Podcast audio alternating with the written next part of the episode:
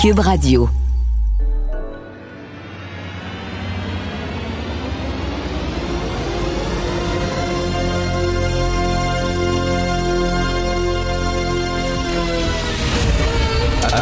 Attention, cette émission est laissée à la discrétion de l'auditeur.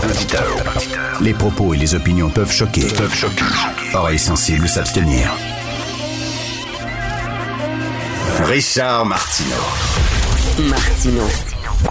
Un animateur pas comme les autres. Richard Martineau. Cube Radio. Alors bonjour, bon lundi, merci d'écouter Cube Radio. Venez, venez tous au chemin Roxham, on vous attend. Notre premier ministre lui-même va être à la frontière et va vous donner un beau gros câlin lorsque vous allez être entré parce qu'on a des, maintenant des infrastructures. Il y a l'hôtel Roxham qui vous attend. Alors euh, dans le nord de la ville, 700 lits pour euh, vous loger. Alors on vous attend, venez en grand nombre. N'oubliez pas que le premier ministre euh, vous avait d'ailleurs invité il y a quelques années par Twitter et vous avez répondu nombreux à l'appel de notre premier ministre. Merci beaucoup. On vous attend. C'est un grand territoire euh, et on a besoin de main-d'œuvre. Entrez, entrez, s'il vous plaît.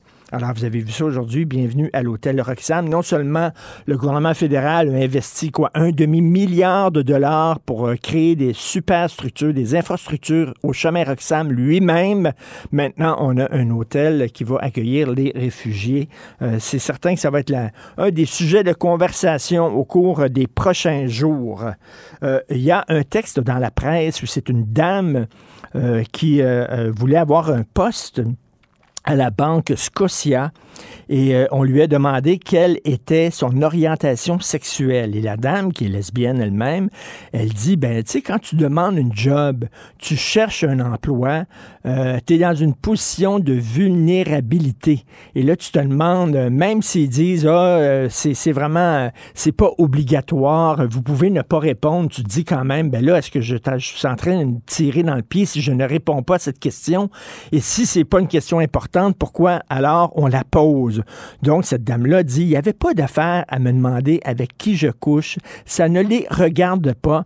Et à la presse, on a demandé, on a demandé à des avocats et tout ça. Et effectivement, c'est contre la loi.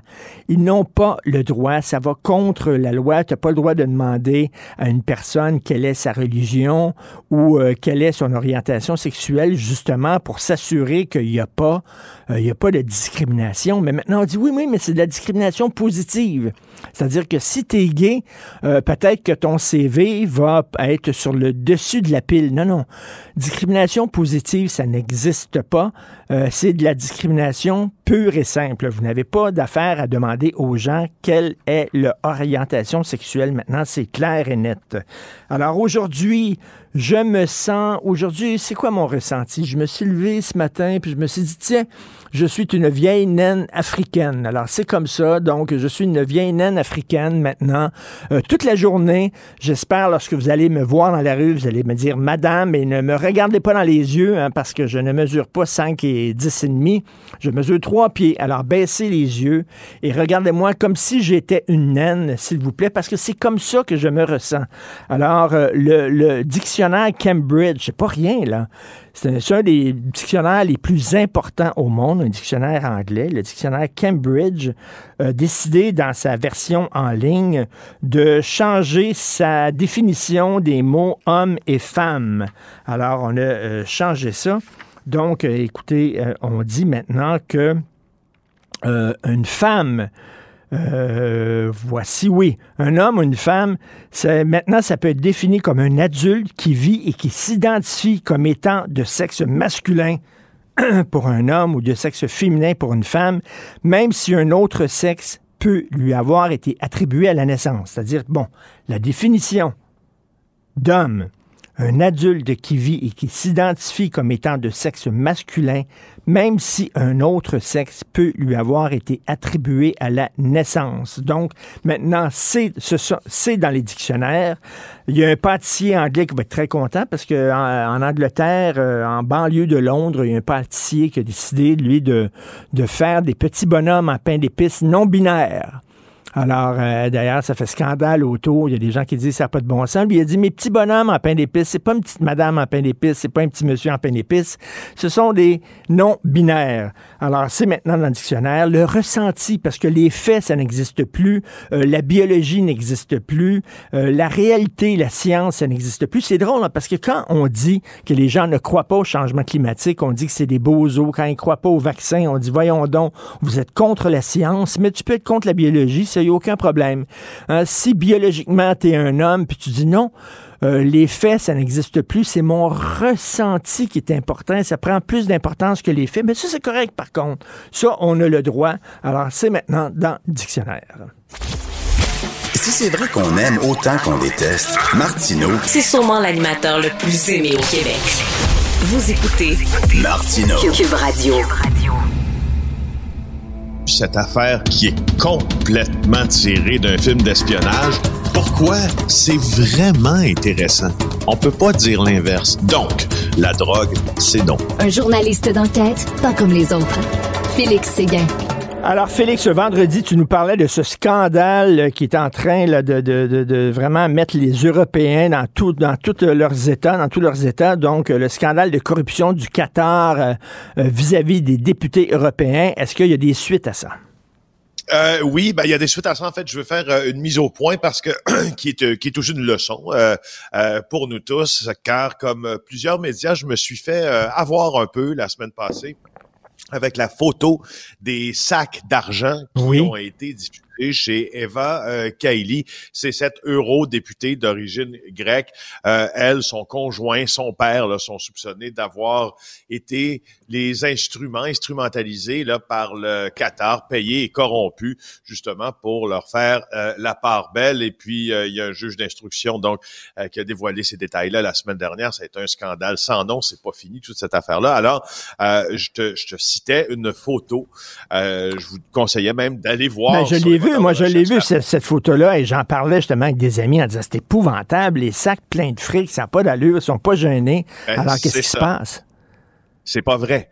Ben, voyons une photo qui est truquée. Par contre, une photo existe. C'est pas que les sacs d'argent, c'est pas que l'argent n'a pas été photographié. Il a été photographié, bien sûr, et répertorié par la police. Mais laisse-moi t'expliquer euh, ce qui euh, ce qui s'est passé là. En fait, euh, l'auteur de la publication, là, en fait, c'est une vidéo dans, dans laquelle on voit des stacks pleins d'argent. D'abord, c'est pas un Belge. Si on fait la recherche d'images inversées, ça nous montre qu'elle a été publiée d'abord en mars 2019. et en mars 2019, on affirmait que c'est liasse de billets-là, qu'on attribue aujourd'hui à Eva Kaili, avait été retrouvé par le Cameroun au domicile de l'ancien ministre de la Défense. Même avant 2019, on retrouvait ça sur le compte Instagram d'un certain Alejandro Monge, qui est un artiste espagnol. Euh, alors, il est à l'origine de cette ah. euh, vidéo-là. C'était une œuvre présentée à Barcelone en février 2018. C'est quelqu'un qui fait des installations, donc c'était lors d'une exposition.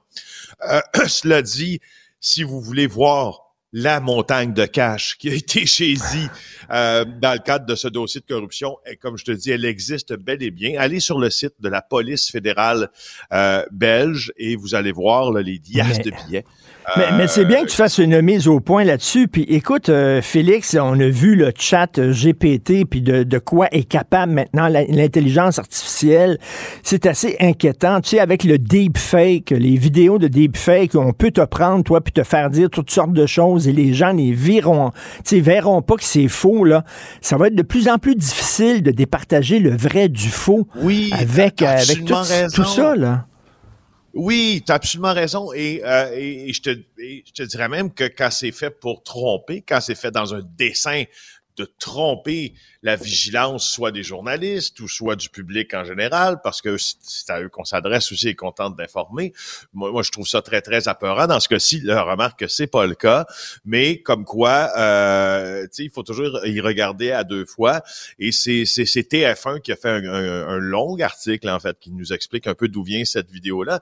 Mais je remarque encore aujourd'hui que des médias euh, français comme euh, La Dépêche, comme BFM TV ont toujours sur leur site Internet euh, les images de Ah ces oui. faux billets et de ce faux sac qui est en fait une installation artistique qui date de 2019, euh, comme quoi euh, on n'est pas à l'abri de se faire prendre, nous aussi les journalistes, mais comme quoi il faut, si Ben- on, on s'est fait prendre, se corriger aussi. Ben, tout à fait, c'est ça. Alors qu'on se fasse prendre, euh, tout le monde se fait prendre, mais bon, c'est de le dire euh, euh, ouvertement. Merci beaucoup, Félix.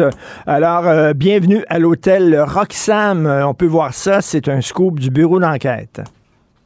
Ouais, puis je voulais souligner le travail de Jules Richer, 50 millions pour euh, sur 10 ans pour loger euh, plusieurs migra- migrants qui entrent par le chemin euh, Roxham. C'est euh, une entreprise qui s'est qualifiée, là, un appel d'offres qui a été fabriqué par euh, Québec. Donc, au, en clair, euh, plusieurs euh, migrants irréguliers vont déménager euh, du YMCA, entre autres de la rue Tupper euh, au centre-ville, et aussi euh, de l'hôtel, euh, c'est je pense que c'est le Hyatt, hein, là, de, Oui. du parc Émilie Gamelin, juste à côté de Cube Radio, Ben oui, ben oui. euh, pour pour intégrer un, un bâtiment dans un quartier où, ma foi, il n'y a pas grand-chose. Euh, tu sais, dans le bout de la rue Sauvé, là, euh, tu sais, au nord de la 40, là, mais près d'un métro quand même, près du métro Sauvé. Euh, alors, je voulais juste souligner. le Ben, on attend, là, on s'attend d'ailleurs. là, Il y, a- il y a plein d'immigrants mexicains qui ont traversé la frontière américaine et ils vont monter, monter, monter au nord et ils risquent de se retrouver au Canada. C'est pas fini, là. Euh, vraiment, le- le- le- le- toute la controverse autour du chemin Roxham. On avait annoncé au cours de la semaine dernière que ça allait peut-être se régler, qu'il y avait des pourparlers avec les Américains, mais bref, euh, on s'attend quand même à une arrivée euh, assez massive de réfugiés. Inflation de vol à l'étalage, ça ne surprend pas vraiment avec l'inflation un peu partout. hein. Oui, je te parle euh, du texte de Francis Alain qui, ma foi, nous apprend toujours des choses intéressantes. Il a pensé à aller regarder chez des compagnies, entre autres, euh, qui offrent des services de sécurité, quel est l'état du vol à l'étalage? Puis, euh, il en arrive avec le constat suivant, c'est ça, ça a explosé quand même de 15% des dossiers de vol à l'étalage. Euh, et euh, c'est un peu en, en en relation avec l'embauche de gardiens de sécurité supplémentaires. Plus de vol à l'étalage, plus d'en plus d'embauche de, de gardiens Ben de oui. sécurité chez Garda, notamment 50% Alors, de 17, euh, de 1706 dossiers de vol à l'étalage, euh, on est passé à 1000, euh, non, c'est ça, on est passé de 1478 en 2021, puis là, on est à 1706. Donc, euh, on blâme en partie, bien sûr, l'inflation pour ça. Puis je te parle du texte euh, de Francis Alain parce que je veux te parler de Francis Alain lui-même, celui qui a posé des questions, le journaliste que je respecte beaucoup d'ailleurs, qui est un maudit bon journaliste économique, qui a posé des questions au ministre Fitzgibbon. Oui. Je sais pas si tu as vu la mise au point de Danny Doucet dans le Journal de Montréal, euh, qui est le grand boss, au fond, euh, du journal, parce que, euh, tu te rappelles, là, Pierre Fitzgibbon s'est fendu d'un commentaire là, sur Facebook en raillant un peu le Journal de Montréal et Francis Alain, puis en... en- en- parce qu'il a fait un don à son, son, son amateur, là, euh, le, le HEC, un don, un, un très gros don. Puis euh, Francis Alain a consulté des, des experts. C'est ça ce que nous dit Danny Doucet. Il nous parle un peu de la démarche. Il a consulté des experts euh, qui posaient des questions sur ce don-là, des experts en éthique, puis que on se pose la question est-ce que c'est favoriser euh, Ben, une université plutôt qu'une autre? Quel message s'envoie anyway, on on avec- avec- avec- les questions le droit. Ben c'est ça, avec Pierre Fitzgibbon, on n'a pas le droit de se poser des questions parce qu'il y a des gens qui disent, ben peut-être qu'il aurait pu donner ça, puis c'est fantastique, c'est une preuve de très grande générosité, mais il aurait peut-être pu donner ça une fois que sa carrière politique était terminée ou une fois que tu es plus ministre, tu, tu donnes ça, mais pendant, en- dans ton exercice, pendant que tu es ministre, tu décides, toi, de favoriser une université plutôt qu'une autre.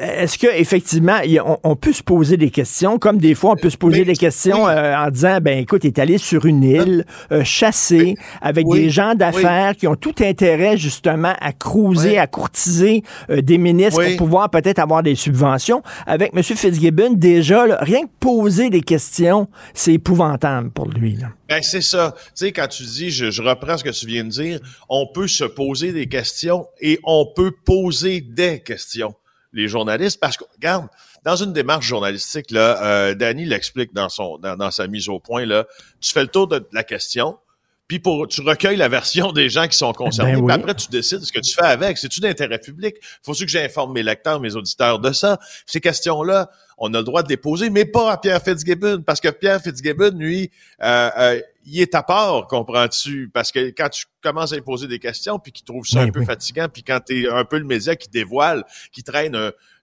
plusieurs casseroles là, derrière lui, qui le font euh, être un abonné du bureau de la commissaire à l'éthique, euh, on, on- on se fait on se fait entre guillemets crier dessus sur Facebook. Franchement, c'est c'est fort de café. Mais Ben, le problème, c'est pas les journalistes qui font leur job. Le problème, c'est un gars qui, qui a des agissements qui sont un peu questionnables. Merci Félix Séguin. On se reparle demain. Ça marche. Salut, bye. Martino. Le parrain de l'actualité.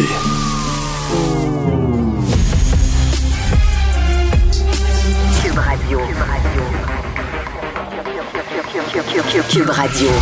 En direct à LCN. 35, on va rejoindre Richard Martineau dans son studio à Cube Radio. Salut Richard. Salut Jean-François. Écoute, Jean-François, tu me connais, je suis pas un gars de sport, mais quel match hier entre Oh, la France quand et l'Argentine.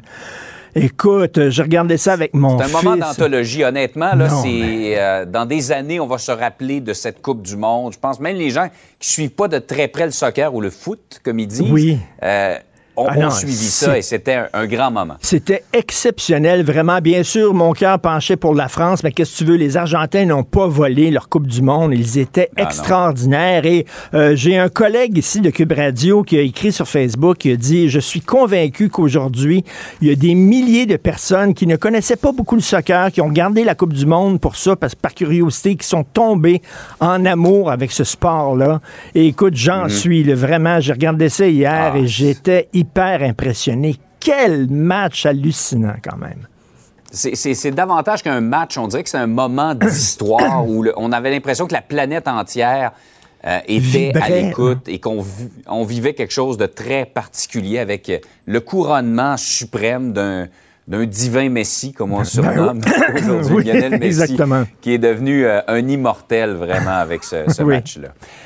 Hey, Richard, des, des exercices militaires qui nous laissent songeurs, exercices, euh, je pense, c'est euh, au niveau naval conjoint entre la Russie et la Chine. Écoute, il y a de l'amour dans l'air, là. Alors, la Russie et la Chine qui se font des beaux yeux, là. On dit que le- entre le 21 et le 27 décembre, dans la mer de Chine, il va y avoir des exercices euh, navaux conjoints entre la Russie et la Chine avec tir de missiles, d'artillerie, lutte anti-sous-marin au programme. Ça, c'est comme si dans une école secondaire, t'as le boulet de la classe de secondaire 2, euh, Steve, puis t'as le boulet de la classe de secondaire 3, Kevin, qui ont décidé de se mettre ensemble pour écœurer l'école au complet. C'est vraiment assez, assez euh, inquiétant. Pendant que ici, euh, on baisse le niveau à l'école pour permettre aux étudiants de passer. Pendant qu'on donne des sentences bonbons aux criminels, parce que l'important, c'est la réhabilitation, hein, c'est pas la punition. Pendant qu'on permet à nos militaires de se déguiser en patoff sur le front. Pendant qu'on enlève des photos de Joseph Facal d'un cégep, parce que ça fait pleurer des petits lapins. Pendant que l'important ici, c'est le ressenti et non pas la réalité. Pendant ce temps-là, tu as les deux régimes les plus tyranniques quasiment au monde qui se mettent ensemble pour, écoute, là, c'est vraiment, tu sais, le Time Magazine a mis comme homme de l'année Zelensky. Je peux comprendre, Ouais. bien sûr, on est derrière l'Ukraine, c'est sûr et certain, mais l'homme de l'année, on le voit, là, à droite. C'est Poutine. C'est lui qui est en train de changer la donne. Ça veut pas dire, hein, la personnalité de l'année qu'on approuve ce qu'il fait. Mais Exact. ce gars-là est C'est la en personnalité qui a eu le plus d'impact ou d'influence sur ce qui s'est passé dans le monde. et Ben, effectivement, tout à fait. Poutine Il, il est en en a train, pas mal. il est en train de changer la donne. Et là, tu as deux régimes qui disent, nous autres, maintenant, c'est nous autres qui vont être la police du monde. Regardez, là, on va être Mm. ensemble. C'est assez peurant. Je vous fais OK, un petit, un petit conseil, OK? Là, c'est une suggestion de cadeau de Noël et même un cadeau que vous pouvez vous faire. Vous devez absolument lire ce livre-là qui s'intitule Le mage du Kremlin qui est un, roman sur la Russie. En fait, c'est l'histoire d'un des proches conseillers de Poutine et ça nous explique ce qui est en train de se passer en Russie. Là-bas en Russie, là, la tolérance, la gentillesse, le compromis, le dialogue, c'est vu comme un signe de faiblesse. Ce qu'ils veulent, les autres, c'est pas un leader qui pleure, qui s'excuse, puis euh, qui porte des chaussettes bizarres avec des personnages de Star Wars Je sais pas à qui tu fais référence. Je sais pas. Ce qu'ils veulent, les autres, c'est quelqu'un qui a une main de fer dans un gant de plomb. C'est Ouais. quelqu'un qui est prêt à aller très loin. Euh, donc, euh, écoute, c'est assez inquiétant ce qui se passe. On finit l'année sur une note quand même qui donne froid dans le dos. La Chine et la Russie ensemble, c'est peut-être pas, euh, c'est pas un rêve, c'est un cauchemar. Absolument. Chez nous maintenant, euh, on en entend de plus en plus parler. J'ai moi-même vu un cas dans un restaurant où je suis allé en fin Ah de oui? semaine, des, euh, ce qu'on appelle des no-shows, des clients. Et souvent, c'est pas juste des tables de deux, c'est des groupes de ce temps-ci avec les réservations du temps des fêtes. Ils se présentent pas, ils appellent pas, ils laissent le restaurateur avec le problème. Et j'en ai parlé souvent, je reviens là-dessus parce que, Jean-François, si je t'invite à souper à la maison avec ta blonde et que tu peux pas venir parce que ta blonde a la COVID, j'imagine que tu vas m'appeler. Tu me laisseras pas faire mon épicerie puis tout ça et euh, brûler mon steak parce que je suis un piètre cuisinier euh, et tout ça. Tu vas dire, ben non, Richard. Alors, c'est la même chose. Pourquoi on fait ça pour les restaurants? Et le pire, c'est qu'il y a des gens qui réservent à 4-5 restaurants qui, à la dernière minute, vont décider, eux autres, quel resto ils vont Ah, choisir. Appelle pas les autres. Et je parle de ça parce que pour moi, ça, c'est représentatif de comment on est maintenant. Un manque de courtoisie, un manque de politesse. C'est me, myself and I, comme on dit de plus en plus. Écoute, t'ouvres la porte et quelqu'un qui a des paquets, la personne va passer, te dit même pas merci, veut rien savoir, pense, c'est chacun pour soi de plus en plus. Euh, euh, quelqu'un qui veut sortir, qui a un garage dans une ruelle, veut sortir de la ruelle et emprunter la rue, les gens le laissent pas passer, les gens en auto, boum, boum, boum, filent. C'est ça. chacun pour soi et la même chose pour ça. Écoute, c'est, épouvantable dans le temps des fêtes, c'est le seul moment où ils peuvent faire un peu d'argent, les restaurants, et de dire qu'on est 20 personnes, on réserve pour 20 personnes. Les restaurants souvent font rentrer de la main-d'œuvre supplémentaire, puis Dieu sait que c'est difficile de trouver de la main-d'œuvre. Et là, pour rien, parce que vous vous pointez pas. Vraiment, c'est vraiment épouvantable. Et les, Moi, restaurateurs. en voyant des nouvelles de même, là, euh, Richard, ça me donne mal au cœur pour les restaurateurs qui en ont bavé hein, dans- depuis deux ans et demi, presque trois ans. Là, ils ont fermé, euh, ils ont Ben eu oui. toute la misère du monde à traverser euh, tout ça. Puis là, ils reprennent les affaires et là, ils sont pris avec des problèmes comme ça. C'est un manque élémentaire de considération pour ces gens-là. Tout à fait. Un manque élémentaire, comme pendant la pandémie, au plus fort de la pandémie, que des gens qui disent Moi, je me fais pas vacciner, je m'en fous totalement des autres. Alors, à un moment donné, il faut penser un peu aux autres. Donc, pour les restaurateurs, si vous pouvez pas y aller, hein, il n'y a pas de problème, appelez et dites Je suis désolé. Ils vont pas vous crier après. Faites-en pas. Ils vont dire, au contraire, ils vont vous remercier de les avoir Merci, euh, ouais. avertis. Exact. fait. Je pense que ça a été dur avec tes talents de cuisinier, euh. Ah non, on m'a dit pas. que tes œufs cuits durs étaient excellents. Écoute, je fais brûler de l'eau, moi, vraiment. là. C'est ça. T'es rendu là. Hey, salut, bonne Salut, journée. bonne journée. Martino. Même avec un masque, c'est impossible de le filtrer. Vous écoutez Martino. Cube Radio.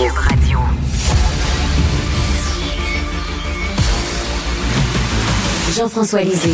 On va juste dire qu'on est d'accord. Thomas Mulcair. Je te donne 100 raison. La rencontre. C'est vraiment une gaffe majeure. Tu viens de changer de position. Ce qui est bon pour Pitou est bon pour Minou. La rencontre. Lisée. Mulcair. Alors, euh, Jean-François, selon un nouveau sondage, le PQ est en deuxième position euh, au Québec et euh, j'ai croisé totalement par hasard ce week-end Paul Saint-Pierre Plamondon qui rayonnait. Cela dit, Jean-François, c'est plus Québec solidaire qui s'est effondré que le PQ qui a augmenté dans les sondages. Ben, il y a deux choses. Alors, par rapport à la situation pré-élection, je veux dire, si tu avais rencontré euh, Paul Saint-Pierre Plamondon l'été dernier, il aurait été moins rayonnant parce que tout le monde disait que l'élection, d'abord, lui, allait perdre dans son comté, c'est certain. Peut-être qu'il resterait juste un député. Puis, euh, est-ce que vous avez déjà choisi le cercueil? Ça la question qu'on posait à Paul. Avez-vous choisi la couleur du cercueil? Il aurait peut-être répondu bleu. Euh, et là, il est passé de 8% à 18% et c'est très bien en politique quand on monte, c'est très bien aussi quand tes adversaires baissent. Ça fait, partie de ta joie. Il y a un mot allemand pour ça, hein, de prendre du plaisir de la, de la déconfiture des autres. Et, et donc, c'est quand même euh, un exploit parce que on peut dire, euh, il a compté un but dans la première minute d'un match de hockey, puis il reste la première puis les deux autres périodes. C'est vrai. Mais tu vas, tu vas mieux quand tu as compté un but dans la première période dans la première minute, surtout quand les gens pensaient que tu serais dans ton cercueil. C'est encore plus important. Et ce qui, je vais juste finir là-dessus. Euh, ce qui est important aussi, c'est non seulement sur la question du serment, il a réussi à prendre énormément de place dans les médias, mais dans le cœur des Québécois qui étaient d'accord avec son combat. Mais c'est que maintenant, les gens vont vouloir savoir qu'est-ce que tu vas faire maintenant? C'est-à-dire, les gens, hmm. il a créé une attente. Peut-être va-t-il satisfaire ou ne pas satisfaire l'attente, mais maintenant, il n'est plus un spectateur, il est un acteur. Mais Jean-François, comment tu expliques la dégringolade? Parce que c'est bien une dégringolade de la part de QS, on, une perte de 5 points. Comment tu expliques ça? C'est difficile à savoir. C'est à l'extérieur de la marge d'erreur, donc 5 points, c'est important. Euh, est-ce que euh, ils ont rien fait de Bon, on, les a beaucoup critiqués parce qu'ils avaient été mesquins envers le Parti québécois, mais c'était vrai pour la CAC aussi, euh, alors que la CAC a augmenté de 5 points.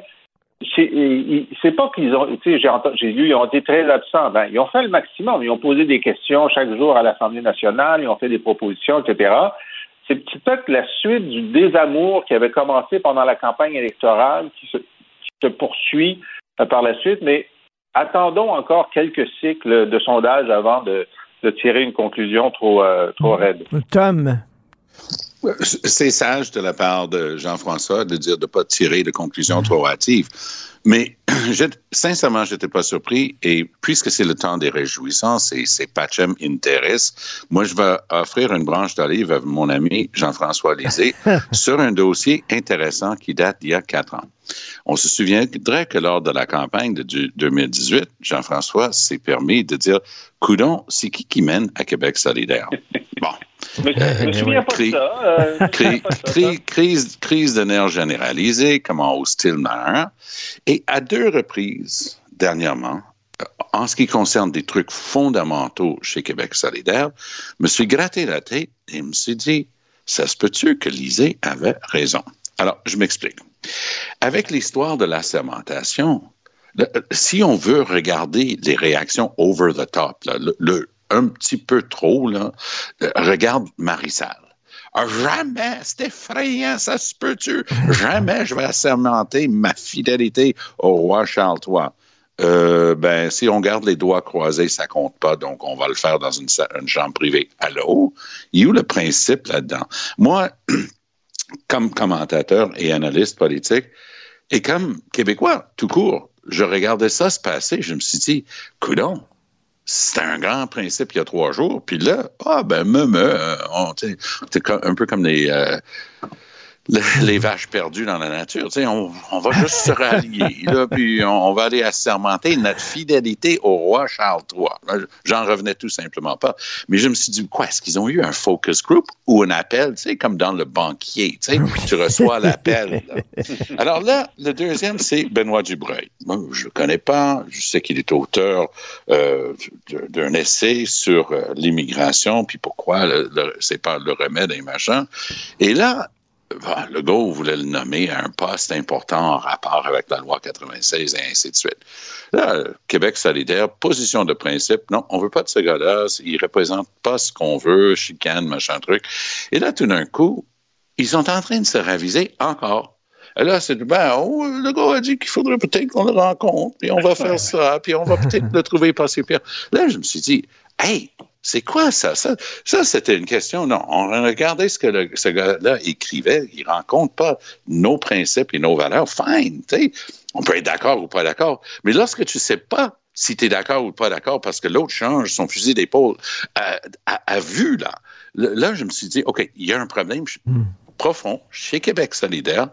Ils adaptent ces positions un peu stridentes de, de principe, puis là, pouf, ça change du jour au lendemain.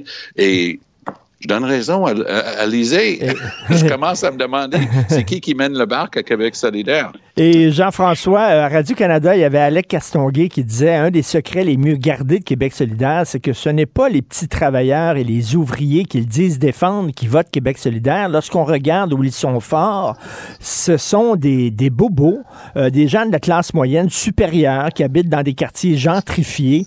Euh, ce sont eux qui votent Québec solidaire. Ben, c'est comme ça qu'ils ont pogné Verdun. Oui. Ben, chez toi, ils, Jean, oui, Jean-François. Oui, Jean-François. oui, ben, oui, mais c'est quand même, Hochelaga Maisonneuve, c'est un quartier qui est très ouvrier. Euh, ils ont eu une majorité très forte. Mais c'est vrai que l'extension de, de, Québec solidaire et leur extension voulue, moi j'ai écrit là-dessus, j'ai été très frappé pendant la campagne électorale que Gabriel Nadeau-Dubois ne parlait que de la classe moyenne. Ben et même lorsqu'il parlait de la des, des, euh, des, des banques alimentaires, il disait c'est scandaleux. Maintenant, aux banques alimentaires, on trouve même des gens de la classe moyenne. J'ai dit oui, mais il y a aussi juste des travailleurs, puis du monde au salaire minimum, puis du monde qui n'ont pas de job. Tu sais. C'est comme s'il avait complètement nettoyé son discours de toute référence à ce qui était la, la, la raison d'être de Québec solidaire, c'est-à-dire euh, euh, les, les, travailleurs, les non syndiqués, euh, les gens qui sont vraiment dans le besoin, les activités sociaux. Mais là, oh non, on leur parle, on parle plus d'eux. On, tient pour acquis qu'ils vont voter pour nous, mais ça c'est pas sûr du tout.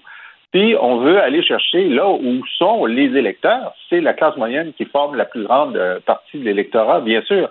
Alors c'est ce, ce réajustement-là qui n'a pas très bien marché parce qu'une fois qu'ils ont dit euh, ça nous prend la classe moyenne, oh by the way, si vous achetez une Toyota Camry, on va vous charger 5 000 de plus.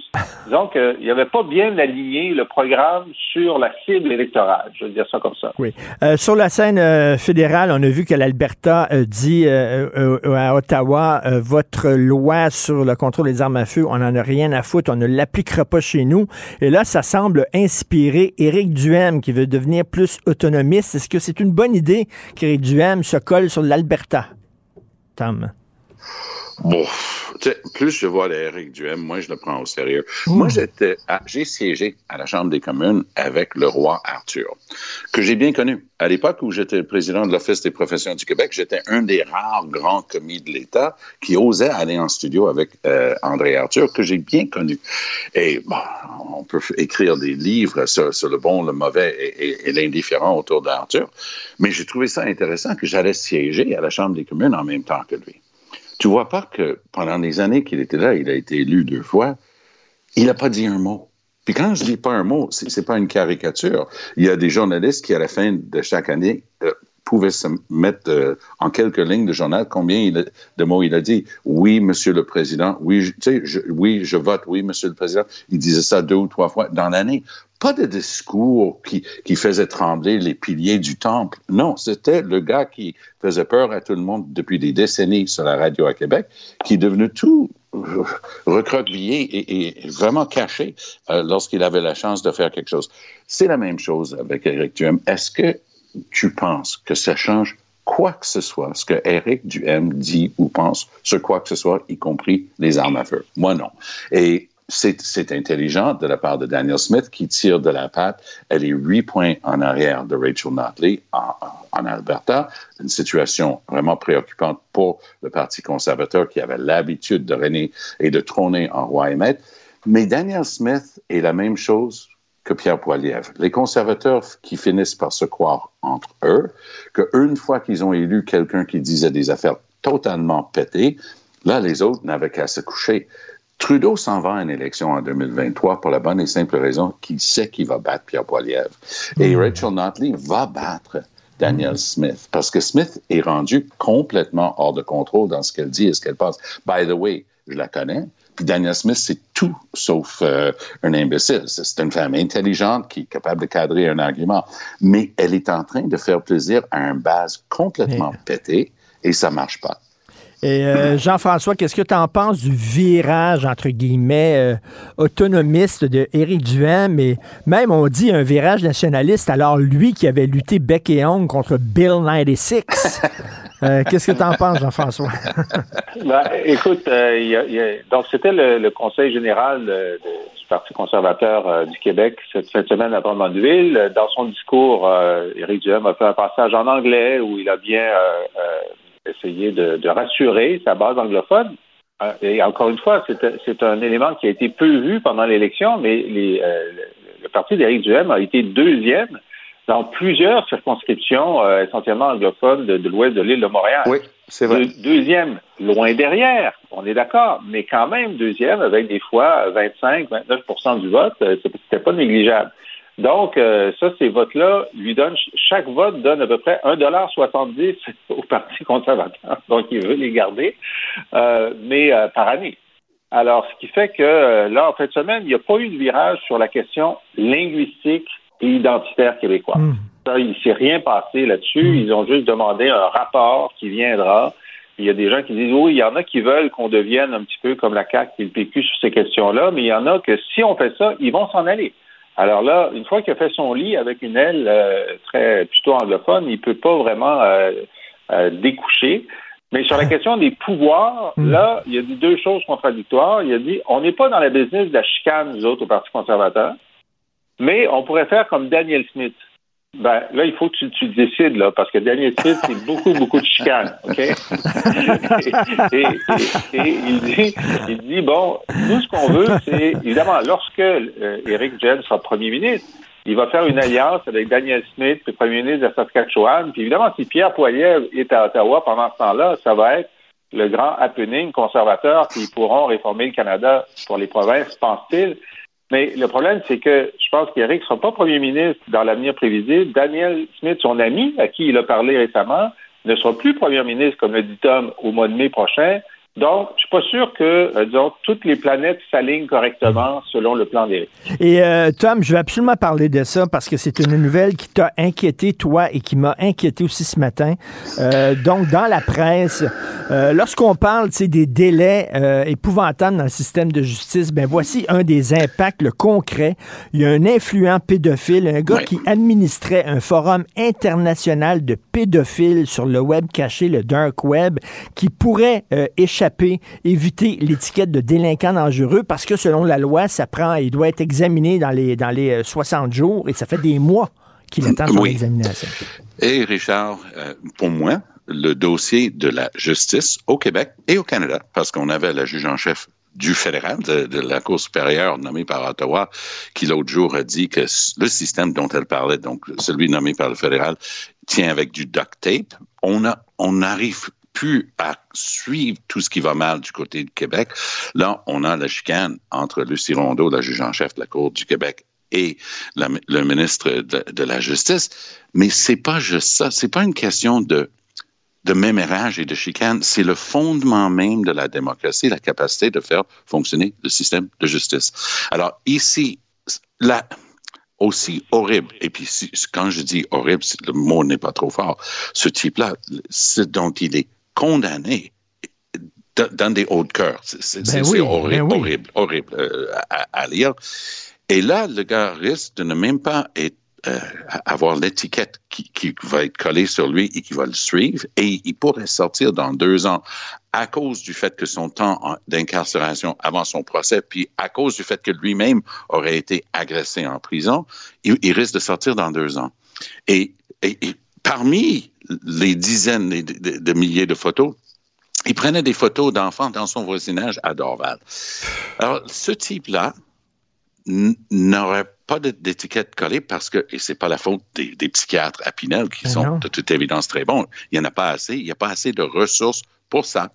Donc, le gars ne serait pas évalué dans les délais requis. Puis, il y a deux juges québécois qui ont eu des mots extrêmement durs pour décrier cette situation-là. Puis, personnellement, euh, en anglais, on dit underreported. C'est, pour moi, la justice est le dossier dont on ne parle pas assez pour, parce que ça affecte tellement le public et celui-ci, au moins, ça connecte avec le monde. Le monde Ben dit, oui. hey, coudonc, là, ça se peut pas que ce type-là va pouvoir déambuler dans la nature d'ici deux ans parce qu'on n'était pas capable d'envoyer un psychiatre pour l'évaluer. Ça se peut pas. Alors ça, c'est vraiment le résultat concret de, de- de, justement du débordement du système de justice, Jean-François. Ah oui, terrible.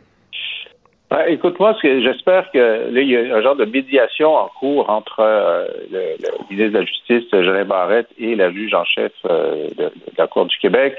Euh, J'espère qu'il va y avoir une solution assez rapide parce que ça prend des juges supplémentaires, ça prend des juges qui travaillent, ça prend euh, aussi, bon, on me dit qu'en Ontario, la raison pour laquelle les juges travaillent sont en audience pour de plus grand nombre de jours que de jours de délibérés, c'est qu'ils ont des clercs, ça, des clercs, Exactement. des étudiants en droit qui préparent le jugement, donc le juge a juste à ben, qu'on embauche des clercs, d'abord, c'est beaucoup moins cher que d'embaucher des juges. Je veux dire, mais je, je veux de l'action, là. Je veux pas qu'on se rende euh, au 24 juin sans qu'il y ait une entente, de l'action, de l'investissement. Ça prend des juges de la Cour supérieure aussi supplémentaires. Ça, ça vient d'Ottawa. Il faut que M. Lametti y habite à Montréal. Hein, c'est un gars de McGill. Est-ce qu'il pourrait lui aussi faire en sorte que euh, on soit pas dans la situation de devoir euh, libérer des pédophiles? L'an dernier, c'était des Hells Angels, etc. Je veux dire, ça peut pas être pire, là. Ben Alors, euh, il faut de l'action. Ben oui, tout à fait. Là. Le système est en train de péter de tout bord, tout côté. Merci à vous deux. On se reparle demain. Bonne journée. Bye bye. Joignez-vous à la discussion. Appelez ou textez le 187 Cube Radio 1877 827 2346. Alors, euh, nous allons parler maintenant de foot avec Christian Rioux, l'excellent correspondant à Paris pour le quotidien Le Devoir. Bonjour, Christian. Bonjour, Richard. Alors, comment est euh, l'atmosphère ces temps-ci en France? J'imagine euh, que vous avez regardé ce match-là. Même moi qui regarde jamais le soccer et le foot, j'ai regardé ça hier et c'était absolument spectaculaire comme match, Christian. Oui, c'était un match absolument euh, fascinant. Hein. Je voudrais pas passer pour un expert de, foot, euh, ce que je ne suis absolument pas. Je vous dirais que peut-être que j'ai découvert le foot euh, là dans cette dans ce dans ce mondial et dans cette dans cette demi-finale et dans cette finale. Oui, c'était c'était un match assez extraordinaire. tous les spécialistes disent que c'est un des très, très, très, une des très grandes demi-finales de, de, du mondial. Hein. Les Français ont, ont, perdait 2 à 0, ont remonté la côte, ont égalisé euh, euh, deux, deux, trois buts de, de, de, Mbappé. Donc, c'est ben oui, c'est tout à fait extraordinaire. Et euh, il y avait il y avait une ambiance ici, évidemment, en France, tout à fait euh, extraordinaire. Elle est, on est, les, gens sont plus déçus ce matin, évidemment. Il y a une petite, il y a une petite, il y a une, grosse déception, oui, évidemment. Mais les Français sortent très très fiers de leur équipe malgré le, malgré la défaite d'hier. On sent très bien, on sent, on sent que le le, moral des Français, je vous dirais, est, est, un peu est un peu remonté et ils sont assez contents du combat qui s'est euh, qui s'est mené euh, hier, qui est où, personne qui ne déshonorait personne en fait. Ben, c'est ça parce que parce que Christian. Ben, c'est ça, Christian, il faut le dire, les, les Argentins ont mieux joué que les Français, donc ils n'ont pas volé leur Coupe du Monde. Absolument. Je pense que les Argentins n'ont pas volé leur Coupe du Monde. Ils ont joué euh, très bien d'ailleurs depuis le, début du, mondial. Vous savez que le, foot en Argentine, c'est une religion. Hein. Euh, l'Argentine, euh, c'est un pays qu'on ne peut pas imaginer sans le le football, hein, avec ses grandes vedettes comme, comme Maradona, euh, etc. Donc, s'il y a un pays dans le monde qui, vibre au foot, c'est bien, c'est bien l'Argentine. Et je pense qu'on l'a vu, on l'a compris hier. On a vu la qualité de, de ces joueurs, joueurs assez euh, assez, euh, assez, assez féroce. Hein. ils, en voulaient, assez agressif, ce qui a déstabilisé les Français d'ailleurs pendant toute la première euh, moitié, euh, moitié du match. oui, oui, absolument, ils ont, ils, ont été les meilleurs et ils l'ont, ils l'ont emporté. Mais je le répète, les Français sortent de, de, mmh. de, de ce de ce match-là euh, avec euh, avec quand même beaucoup de fierté euh, à l'égard des, des, joueurs. Et vous savez, bon, c'est la, la France qui avait la Coupe du Monde l'année précédente. et les Français se découvrent une très euh, euh, euh, une nation de foot, ce qui n'était pas hein, il, y a, il y a 10 ans, il y a 15 ans, les Français ne gagnaient pas dans les dans, dans, les grands matchs internationaux et aujourd'hui c'est les Allemands qui gagnaient dans le temps, les Anglais. vous voyez d'autres nations. Aujourd'hui, la France est une grande nation de foot, semble-t-il, et les Français s'en félicitent. Et vendredi, vous avez écrit un texte dans le Devoir qui m'a interpellé, que je trouvais très bon. Vous dites maintenant c'est rendu un des seuls endroits, un des seuls moment, un des seuls événements où on peut brandir sans honte, sans complexe euh, le drapeau national. C'est parmi, euh, c'est pendant les justement les, matchs de foot. Oui, euh, absolument. Je vous dirais que ça, m'a, ça m'a frappé en particulier dans cette, dans, cette, dans, ce mondial. Vous savez que l'atmosphère en France n'est pas très gaie en ce moment. Les Français sont relativement déprimés. Enfin, ils ont, ils découvrent par exemple que leur que leur énergétique, le, nucléaire, n'a pas été entretenu pendant, pendant 10, 15, peut-être même 20 euh, ans, et c'est pour ça qu'il va y avoir des coupures d'électricité cet hiver. Ils s'aperçoivent que euh, leurs services publics sont pas aussi, aussi bons qu'ils croyaient. Hein. Le grand hôpital français qui était le meilleur au monde hein, pour, pour, pour, euh, pour l'Organisation mondiale de la mmh. santé en 2000 est aujourd'hui plein de trous et, et, connaît des gros problèmes. Et tout à coup arrive arrive le, le, mondial et là on sent tout à coup une France ragaillardie, une France réunie. Vous savez qu'il y a des divisions ethniques en France, il y a des quartiers, euh, euh, il y a des ghettos où, où, on ne va pas le soir, la nuit, même le, même le jour. Et donc tout à tout à coup une France réunie, une France ragaillardie et je dirais que peut-être que la raison de, cette espèce de surinvestissement dans le football hein, depuis un certain nombre d'années, c'est que justement, c'est peut-être le dernier endroit où on a encore le droit de dire euh, on est québécois, on est français et on est fier de l'être, on est fier de hmm. notre langue, on est fier de notre drapeau, on le brandit, sans euh, sans dénigrer euh, les autres, hein, euh, regardez le, le, le, match d'hier, comment je, je, trouvais frappant de voir, et même le, le, match avec les Marocains, je trouvais frappant de voir les, les gestes d'amitié entre les joueurs, même d'équipes mmh. euh, différentes, français, marocains, euh, argentins hier, des tapes dans le dos, on s'embrasse même. Donc, donc, donc c'est un nationalisme, je dirais, raisonnable, bien senti, intelligent, agréable, et, et je voudrais qu'on ait le droit euh, de, de, de l'exprimer, ce nationalisme-là, mais c'est de moins en moins possible de l'exprimer en économie, de l'exprimer face à notre histoire, euh, notre histoire nationale, face à notre culture, euh, face à notre langue. Mais non, il semble qu'aujourd'hui, dans tous ces domaines-là, il faille, il faille se s'auto mmh. critiquer se, se, dénigrer et que la fierté n'est plus de mise, alors que alors que vous prenez un, pays comme la France qui a fait, qui a fait de très grandes choses, euh, prenez sa littérature, prenez son, histoire qui, est absolument extraordinaire, prenez le Québec aussi qui, qui, qui résiste depuis, euh, depuis 250 ans, 300 ans, on est encore là. Est-ce que je pense qu'on a matière à être fier de ça? Je trouve que ça ferait du bien qu'on puisse se le dire et arrêter de s'auto-dénigrer euh, en permanence, comme on le fait un peu dans tous les domaines depuis, euh, depuis un certain nombre d'années. Et ce que vous avez écrit aussi vendredi, c'est que, bon, on est de plus en plus déchiré, morcelé, séparé entre plusieurs petits groupes d'intérêt, des groupes de pression. Et là, vous dites, ben là, pendant ces grands événements sportifs-là, il n'y a plus de droite, il n'y a plus de gauche, il n'y a plus de LGBT, il n'y a plus d'hétéros, ni de machos, ni de féministes. Il y a simplement, il y avait simplement en France des Français. Et ça, c'est rare. Absolument. Et je, pense que on, l'oublie, euh, on l'oublie trop souvent. Euh, l'homme, euh, la femme aussi, est, une bête identitaire. Euh, le, le, le, nous avons besoin. Euh, l'humain, c'est bien beau, là, la, grande fraternité humaine, de tout ça, mais ça endort tout le monde et les gens veulent être de quelque part et se sentir, euh, se sentir une communauté, une solidarité avec des gens de quelque part. Or, en termes d'identité, l'identité nationale, c'est celle qui nous rassemble tous. Moi, je n'ai rien contre l'identité LGBT, j'en suis pas.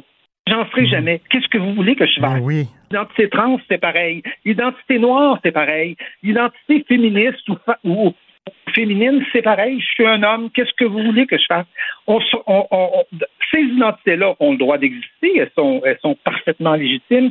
Mais la seule qui nous rassemble, la seule qui est capable de nous rassembler véritablement, c'est l'identité nationale. Comme je vous dis, si elle est bien sentie, si elle est raisonnable et, et, intelligente, et je pense qu'elle l'est chez nous euh, au Québec, et je pense aussi qu'elle l'est euh, qu'elle l'est en France, les gens ont appris des leçons de, des excès de, des excès de l'histoire. Et, si, et si on n'a pas cette identité-là, si on n'a pas ce lieu de rassemblement-là, est-ce qu'on va se retrouver? On va chacun se retrouver dans sa, dans sa cage mmh, euh, mmh. Et, la société va, va, la société va virer en, en, une espèce de, d'archipel, d'archipel où personne ne se parle, ou pire, euh, on, s'entretue et, et, et, c'est la, guerre civile. Et je pense que beaucoup de nos sociétés sont en train de, ressembler à ça. La France, par certains côtés, euh, je dirais, est peut-être un peu en avance euh, là-dessus. Les États-Unis, souvent, où on voit les, les, les guerres ethniques aujourd'hui dans, dans ces sociétés-là, montrent bien que lieu de rassemblement qui serait l'identité nationale, c'est un lieu qu'on dénigre et qu'on et qu'on il faut faire très attention en, dénigrant ce lieu-là parce que euh, après on ouvre la porte à toutes à toutes ces à toutes à toutes ces divisions-là et L'idée, l'idée nationale est une idée absolument magnifique. C'est une idée qui nous rassemble. Et Il faudrait, faudrait le dire, l'enseigner, le, le répéter. Est-ce que je me trompe en me disant, que la dernière fois où j'ai vu des Français unis comme ça, bien sûr, la dernière fois qu'ils ont gagné la Coupe du Monde, mais euh, lors du décès de Johnny Hallyday, Euh, soudainement, euh, c'était vraiment un événement où tout, toute la France, intellectuelle ou pas, ceux qui se promènent en Marcel ou ceux qui se promènent en cravate veston, on dirait qu'ils étaient ensemble derrière la mort de Johnny Hallyday. Oui, absolument. Je pense qu'on a, on avait vu ça. On voit ça dans des moments, dans des moments comme ça, là, un peu, un peu, un peu, un peu unique, parce que cette identité nationale, je, je le répète, elle, elle, est dénigrée, même, même la langue française est dénigrée. Hein? La langue française, c'est une langue porteuse de sexisme, porteuse de vieil héritage euh, colonial. Il faudrait la réécrire, il faudrait la, la, la, la refondre. Voyons, de, de quoi parle, de quoi parlons-nous? Voyez-vous? Et effectivement, donc, les, je, je, pense que les peuples ont éminemment besoin de ce genre de moment. Vous parlez de Johnny Hallyday. Effectivement, ça a été, euh, ça a été un moment rassembleur où effectivement on était là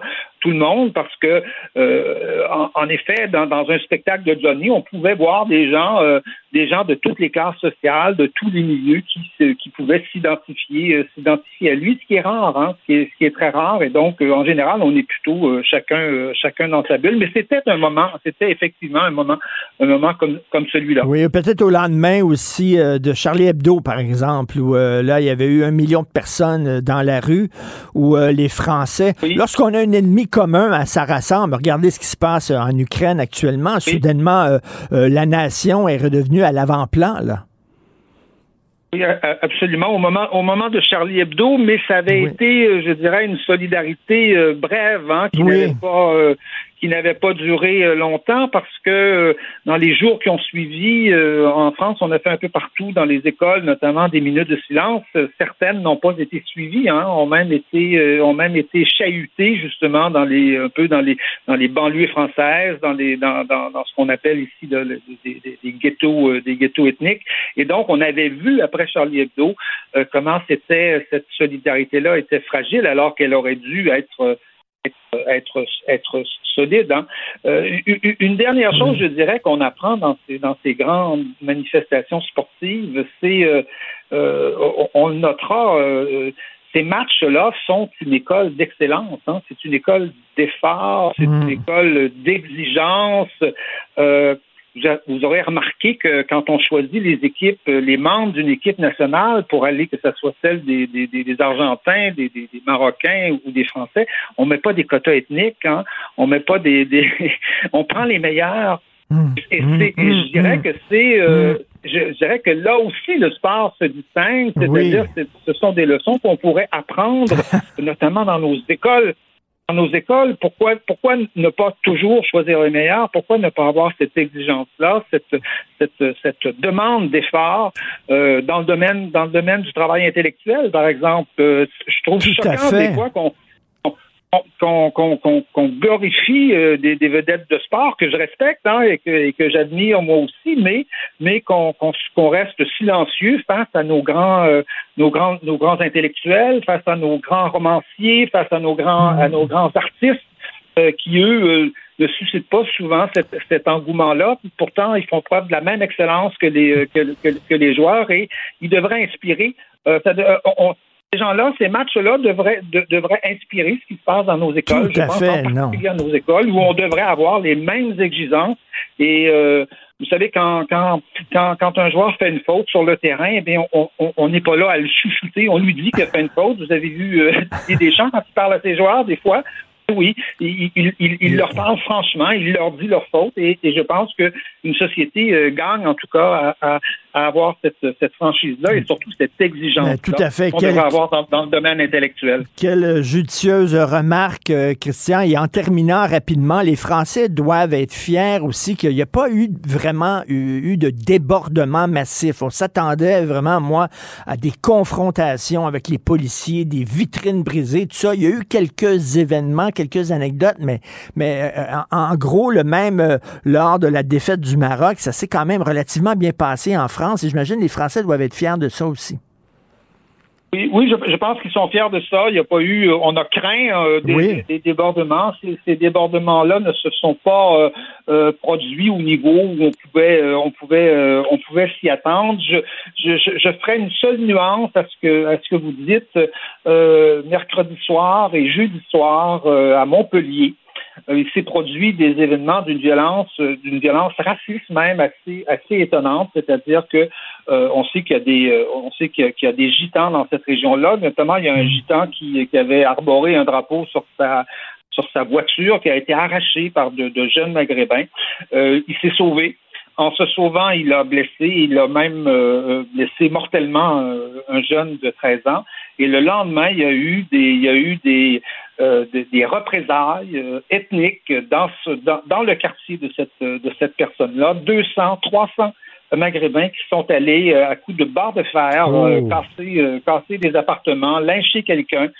Donc, euh, je, je, nuance un petit peu la, votre, mhm. votre, jugement, mais c'est vrai que sur les champs, c'est vrai qu'ailleurs, ça s'est euh, relativement bien passé, mais on a quand même vu des signes extrêmement inquiétants d'une violence à l'égard des plus, euh, je vous dirais, des plus démunis, parce que les gitans, c'est pas les plus, euh, ben c'est pas, les plus riches dans, dans notre société, c'est même, c'est même les plus pauvres et ceux qui se font le, souvent le moins remarquer. Ben merci beaucoup, Christian Rioux. Donc, on peut lire votre texte de vendredi, Allez les Bleus même si, bon, ils n'ont pas gagné la, Coupe du Monde, la réflexion que vous faites justement sur le retour de la nation est toujours, euh, tient toujours, est toujours aussi pertinente. Merci. Euh, alors, eh euh, bonne semaine et si on se revoit pas, passez de joyeuses fêtes. Martino. Le préféré du règne animal. Bonjour, les petits lapins. Alors, euh, hier, euh, dimanche, Michel Séauger, dans la presse, a écrit un texte très intéressant. Il parle de cette décision du gouvernement fédéral, vous savez, d'augmenter le nombre d'immigrants au pays pour atteindre les 500 000 immigrants par année d'ici 2025. C'est une décision qui va avoir vraiment euh, énormément d'impact. Entre autres, ça va affecter l'équilibre des groupes linguistiques au Canada. Et on a pris cette décision-là, qui est une décision quand même qui va changer peut-être même la face du pays. 500 000 par année, c'est pas rien. Euh, il n'y a pas eu de débat. Il n'y a pas eu de vote au Parlement. Il n'y a même pas eu de consultation publique. C'est une simple décision administrative comme ça. On va en avoir 500 000 par année. Euh, est-ce que c'est possible? Comme dit Michel Cog, est-ce qu'on peut changer l'un des équilibres fondamentaux de la Fédération canadienne? Par simple décision administrative? Le gouvernement Trudeau pense que oui. Nous allons parler avec Maître Maxime Lapointe, avocat spécialisé en immigration. Bonjour, Maître Lapointe. Je ne vous entends pas. Euh, est-ce que vous m'entendez? Non, on n'entend pas mettre la pointe. On vous voit, euh, mais on ne vous entend pas malheureusement. Donc, euh, c'est quand même une décision, une décision extrêmement importante. Et est-ce que vous êtes là? On ne l'entend pas malheureusement. On va vous appeler, on va faire ça ligne téléphonique. Donc, Michel Sauger dit est-ce qu'on peut changer l'un des équilibres fondamentaux de la Fédération canadienne par une simple décision administrative? Ça avait, ça avait quand même pris par surprise beaucoup de gens. Le 500 000 immigrants par année d'ici 2025, euh, euh, la représentation du Québec, entre autres le poids démographique du Québec, déjà qu'on ne fait pas beaucoup d'enfants, euh, là, ça va totalement avoir des impacts dans différents domaines. Et ça a été décidé comme ça, on dirait qu'ils sont levés un matin, puis ils dit, on va faire ça, pas de débat, pas de vote, pas rien. Maître Lapointe, bonjour. Bon matin, Richard. Bonjour. Alors, qu'est-ce que vous en pensez? C'est vrai que c'est une décision quand même fondamentale qui va avoir des gros impacts pour le Canada. Et euh, ben, il n'y a pas eu de débat, il n'y a pas eu de vote au Parlement, rien. Oui, ben absolument. Donc, premièrement, euh, le, gouvernement Trudeau est sur un plan d'immigration euh, assez costaud. Là, on veut avoir, on appelle le Century Plan. On veut en 2005 le Canada ait une population de 100 millions. Et ça passe beaucoup par l'immigration. Donc, ces euh, recherches-là sont passées un peu en douce dans l'actualité dans les dernières années, euh, mais euh, on sait que bon, l'immigration canadienne augmente. On est passé, juste pour te donner une idée, en 2021, là, c'était 406 000. Donc, on est quand même sur des seuils assez élevés. Là, c'est pas nouveau que les seuils d'immigration augmentent annuellement de plus de 20, 30, 40 000. Et là, pour la fourchette 2023-2025, effectivement, on était à 465 000 en 2023, 485 000 en 2024 pour atteindre 500 000 en 2025. Donc, moi, de mon côté, il n'y a pas de grande surprise. Il n'y a personne qui s'objectait en 2021 quand il y avait 406 000, premièrement. Hmm. Et c'est un seuil qui monte graduellement. Euh, moi, ce qui me surprend, par contre, Richard, c'est au fédéral, il n'y a pas beaucoup de partis d'opposition qui se plaignent de ça. Ben oui. Euh, moi, j'aurais pensé que le gouvernement conservateur aurait dit attendez, nous, si on est élus, là, cette euh, spirale-là d'immigration, nous, on, on a de quoi dire, mais ils n'ont absolument rien dit. Et donc, les conservateurs et les libéraux là-dessus, c'est bonnet blanc, blanc bonnet, comme on dit. Euh, ben, parce qu'il n'y a pas beaucoup d'opposition. Ben je sais pas, ils n'ont pas réussi à trouver l'angle d'attaque, parce que c'est vrai qu'il y en a un, effectivement. Euh, le Canada, est-ce qu'on a, peu importe les services, est-ce qu'on a assez d'écoles, de maisons, logements, le prix des logements, comment ça va être affecté? Mais euh, moi, ce que je disais dans l'entrevue dans les dernières semaines, c'est que le gouvernement de Justin Trudeau a les coups des franges pour amener son plan justement d'immigration euh, en, vigueur là, pour avoir une population qui va atteindre peut-être plus ou moins 100 millions en, en 2100. L'angle qui dit, c'est bon, vieillissement de la population, prospérité économique, pénurie de main-d'œuvre. Donc, c'est justifié de cette façon-là par le ministre de l'Immigration, M. Sean Fraser. Et là, euh, on a même entendu Justin Trudeau qui dit ben là, le Québec, il devrait en accepter 112 000 par année. Là, 112 000, wow! Alors après ça, il dit non, non, non, j'ai jamais sorti ce chiffre-là. Mais écoutez, il, avait, il a bel et bien sorti devant les journalistes. Absolument. Ben, le calcul est simple. On a le droit d'aller chercher 22,8% de l'immigration totale du Canada. Donc, le Québec peut aller sélectionner sa proportion de population dans le Canada, qui va être appelée à baisser par ailleurs. Donc, euh, pour le moment, c'est 22,8% environ d'immigration canadienne. Donc, ce que Justin Trudeau dit, ben, si nous, on veut aller à 500 000, vous, vous pouvez aller à 112 000, ce qui n'est pas faux. Et c'est souvent ce que Justin Trudeau dit au gouvernement de François Legault. Il lui dit souvent, M. Legault, vous avez tous les pouvoirs nécessaires pour faire l'immigration que vous souhaitez, utilisez-les. Et euh, la réponse euh, du provincial, évidemment, c'est ah non, c'est 50 000, mais entre vous et moi, M. Martineau, les gens qui parlent français et qui travaillent déjà au Québec depuis deux ans, à qui on offre un chemin d'accès à la résidence permanente, on n'a pas besoin d'en prendre soin. Ils sont déjà intégrés, donc on n'a pas besoin d'en prendre ah moins, qui était la prémisse de la CAC de 2018. Donc on est sur un discours un peu archaïque au niveau de la, de CAQ et euh, c'est indéniable. la taille du Québec dans le Canada est appelée à réduire euh, drastiquement.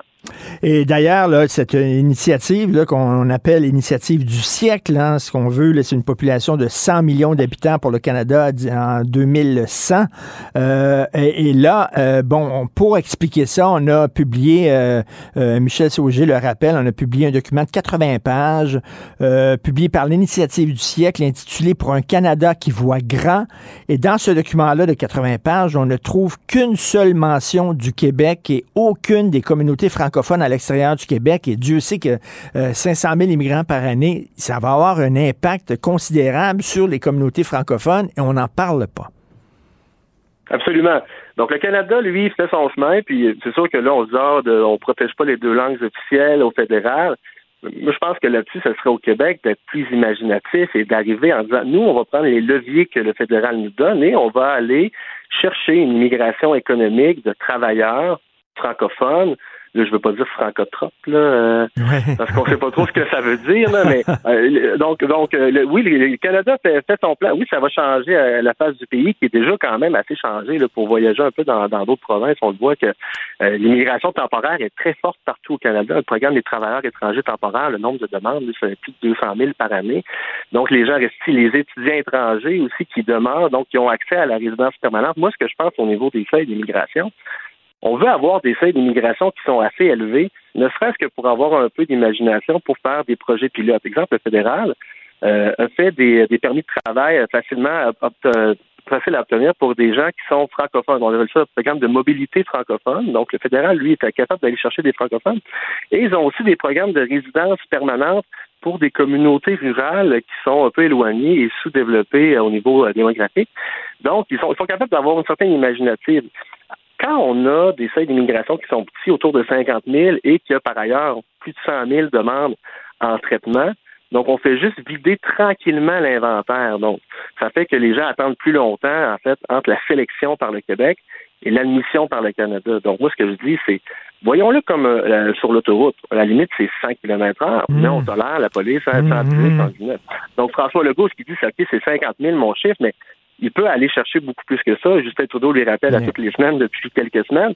Essayons au moins de guider les inventaires de dossiers, puis ensuite essayons de sélectionner des gens euh, qu'on veut vraiment avoir sur le territoire. Puis il ne faut pas oublier aussi qu'il y a des efforts quand même de humanitaires au niveau des réfugiés. Le, le Québec est obligé d'aller chercher hmm. euh, une proportion de réfugiés aussi. Donc, l'immigration, les 50 000, la vraie question à se poser, c'est pas on en prend 50 000, c'est-tu trop? C'est qui sont nos 50 000?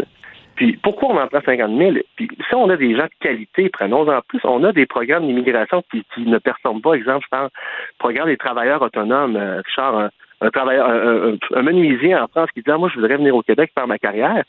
Il y a 50 places dans le programme annuellement. Donc, c'est des programmes qui sont sous-utilisés. Utilisons à, bon escient, allons chercher la main-d'œuvre qu'on veut et on va protéger notre français à l'intérieur du Canada. Mais là, en terminant, la question qu'on se pose, c'est est-ce qu'on vit encore dans une fédération? Parce que moi, je vois la fédération qui a un gouvernement central, puis lorsqu'il prend des décisions aussi importantes qui risquent de changer, vraiment, de déséquilibrer les forces en présence euh, au pays, euh, qui doit au moins consulter les provinces. Et là, ils sont arrivés avec un bulldozer, puis ils ont imposé ça à tout le monde. Est-ce que c'est encore une fédération, au Canada? Bon, c'est sûr que c'est particulier. Au niveau de l'immigration, en passant, c'est juste le Québec qui veut moins d'immigrants. Les autres provinces veulent, veulent, plus d'immigration, veulent plus de pouvoir aussi, veulent des pouvoirs sensiblement les mêmes que le Québec a, c'est-à-dire de pouvoir sélectionner dans l'immigration économique avec des critères de sélection. Donc, les autres provinces euh, en veulent. Donc, la, question est bonne, Richard. La question, hmm. c'est euh, le, Québec, est-ce qu'il est, est, est, encore dans une dynamique de la hmm. fédération euh, à la lumière de l'immigration qui augmente partout sauf ici? Tout à fait. Puis euh, c'est assez quand même assez bizarre, comme dit Michel Siauger. Il n'y a pas eu de débat, il n'y a pas eu de vote, rien. On a décidé ça un matin et voilà, c'est la réalité. Euh, merci beaucoup, maître Maxime Lapointe, avocat spécialisé en immigration. Merci, bonne semaine. Ça fait plaisir, merci. Je te rappellerai que 1,3 milliard, 44 milliards de dollars. C'est beaucoup, beaucoup d'argent. À partir de cet événement-là, il y a eu un point de bascule. Un directeur de la section argent, pas comme les autres. Yves Daou. La neige est brune, ici la neige est bleue. Là-bas, tout le monde connaît personne. Ici, tout le monde en C'est Fred Pellerin, euh, si je me trompe pas. Euh, Yves, tu veux nous parler de FOC. FOC, F-O-C. Ah, en fait, Richard, j'ai décidé peut-être cette semaine d'essayer de débuter euh, notre conversation avec au moins une note positive par semaine. OK. Euh, je, vais, tenter ça. Bonne chance. Bonne chance. Bonne chance. Mais quand même, euh, écoute, je ne sais pas si tu as déjà été à Saint-Élie de Caxton, qui est un super beau village. écoute, moi, je me rappelle d'y avoir été, puis au presbytère qui a été transformé en restaurant. Là. C'est un des très, très bons restaurants. Je me rappelle d'être assis sur, euh, en train de manger et il y avait deux gars à côté de moi qui rédigeaient pour le guide Michelin. Ah oui, OK. Oui, wow. Qui étaient en train de rédiger. Mais là, ce qui est intéressant, c'est que il y a des gens qui se sont regroupés, euh, dont euh, évidemment Fred Pellerin, pour établir ce qu'on appelle un label né qui s'appelle le saut d'identification FOC, fabrication d'origine caxtonienne. Donc, pour tout les, ce qui sera produit, mettons là-bas, il y a justement Isabelle Héroux, qui est propriétaire de la boulangerie du Bon Pain, croûte que croûte. Ben là, elle a mis une fabrication d'origine cactosienne. Donc, ça veut dire que tu sais que ça, c'est fait à Saint-Élixier de Caxton. Non, non, mais attends, on connaissait, on connaissait la certification le fait au Québec, le panier bleu, tout ça. Maintenant, c'est chaque petite région du Québec va avoir sa petite certification. Oui, ben, en fait, c'est un peu ludique, Richard, parce qu'il n'y aura pas de grille d'analyse, il n'y aura pas de fonctionnaire. Tu sais très bien que le pain qui est fait à Saint-Élie, Caxton, là, il est fait là, puis il est fabriqué là, par des gens qui sont là. tu n'as ben pas besoin de 12 fonctionnaires pour te le faire dire. Et là, ce qui est intéressant, c'est que en plus, ça a donné euh, un coup d'envoi à des villages, dont euh, Saint-Camille, Saint-Justin, euh, donc quelques régions qui ont commencé à, à, faire ça avec leur propre appellation. Donc, un petit euh, coup de chapeau, un petit coup de cœur à ces gens-là qui, euh, qui vont faire en sorte que nos beaux villages travaillent bien. Et il y a des petits villages autour, justement, qui veulent aussi embarquer dans cette initiative-là. Euh, bon, alors là, on passe aux mauvaises nouvelles. Tu as fait la, bonne nouvelle de la journée. Ah L'inflation cause une hausse des vols à l'étalage. Hey Richard, ça c'est vraiment fascinant. Écoute, il y a une explosion de 15% des dossiers de vol à l'étalage par la police, la Sûreté du Québec nous a confirmé ça. Puis écoute, il y a un bon 50% des embauches d'agents de sécurité chez Garda pour les grandes surfaces puis les grands, les grands magasins. Donc, euh, ce que tu vois, c'est que, écoute, le nombre de dossiers la Sûreté du Québec là, est passé de 1706 vols à l'étage, alors qu'il était de 1478 euh, euh, en 2021. Même chose pour les agents. Et récemment, écoute, au début décembre, là, il y avait un reportage de TVA qui dévoilait qu'il y avait des voleurs de l'Ontario qui étaient venus faire une virée à Trois-Rivières pour dérober plus de 4000 dollars de viande dans des épiceries. Ben c'est ça, parce qu'on fait maintenant, c'est, c'est pas des vols, là, c'est pas des, des, des, jeunes qui veulent se rébeller contre l'autorité puis qui font du vol à l'étalage, comme beaucoup de jeunes font. Euh, c'est, quasiment une, tradition. Là. Euh, c'est pas ça, c'est des gens qui volent pour manger. Là, on vole de la viande. Ah non, ils sont, oui, ils sont structurés. Ce que dit la, police, c'est qu'ils sont structurés. Et même aux États-Unis, écoute, euh, Walmart aux États-Unis va fermer actuellement des magasins dans des régions où il y a haute criminalité. Et même ici, Walmart Canada commence à s'inquiéter de tout ça. Parce que là, ce qui est intéressant, puis ça, c'est la même chose dans les grandes quincailleries. Tu sais qu'il y a de moins en moins de personnel dans les allées, puis de, de trouver quelqu'un, toi, dans un allée chez Rona ou chez Home Depot. tu cours, tu trouves jamais personne. Ben, évidemment, des voleurs, c'est la, la, meilleure occasion pour eux autres d'en profiter. Donc, euh, de, de, plus en plus, euh, tu sais, de prendre une perceuse dans un quincaillerie, de, de prendre un objet, euh, c'est plus facile parce qu'il y a moins de surveillance. Et là, les grands détaillants commencent à, et, à, Et là, est-ce qu'il y a des groupes criminalisés? Il y a des groupes criminalisés qui font vraiment des vols, ils sont structurés, puis ils font des vols de viande pour pouvoir les vendre moins cher à des gens qui ont moins d'argent, c'est ça?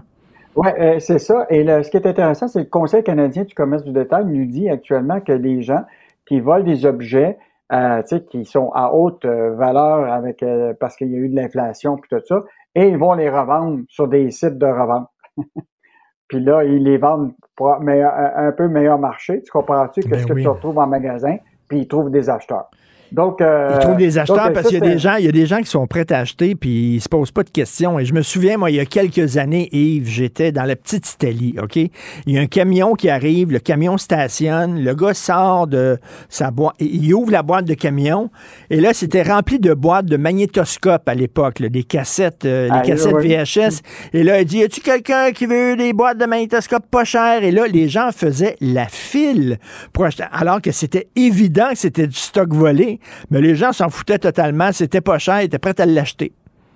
Dans Mais rue, là. Richard, euh, mais sais-tu quoi? Quand tu regardes le code criminel actuellement, moi, je, ça, ça me surpris, là, mais si tu voles un bien, un acte là, de, qui dépasse 5000, là, t'es- tu peux être coupable, là, euh, euh, et même faire de l'emprisonnement, jusqu'à 10 ans, puis moins de 5000, maximum 2 ans. Fait que Mhm. Moi, j'étais Hmm. certain des voleurs, là, en tout cas, des petits voleurs, là, je, je ferais bien attention. Ceux qui sont structurés, j'ai l'impression que les autres, là, ils en font déjà depuis des années, là.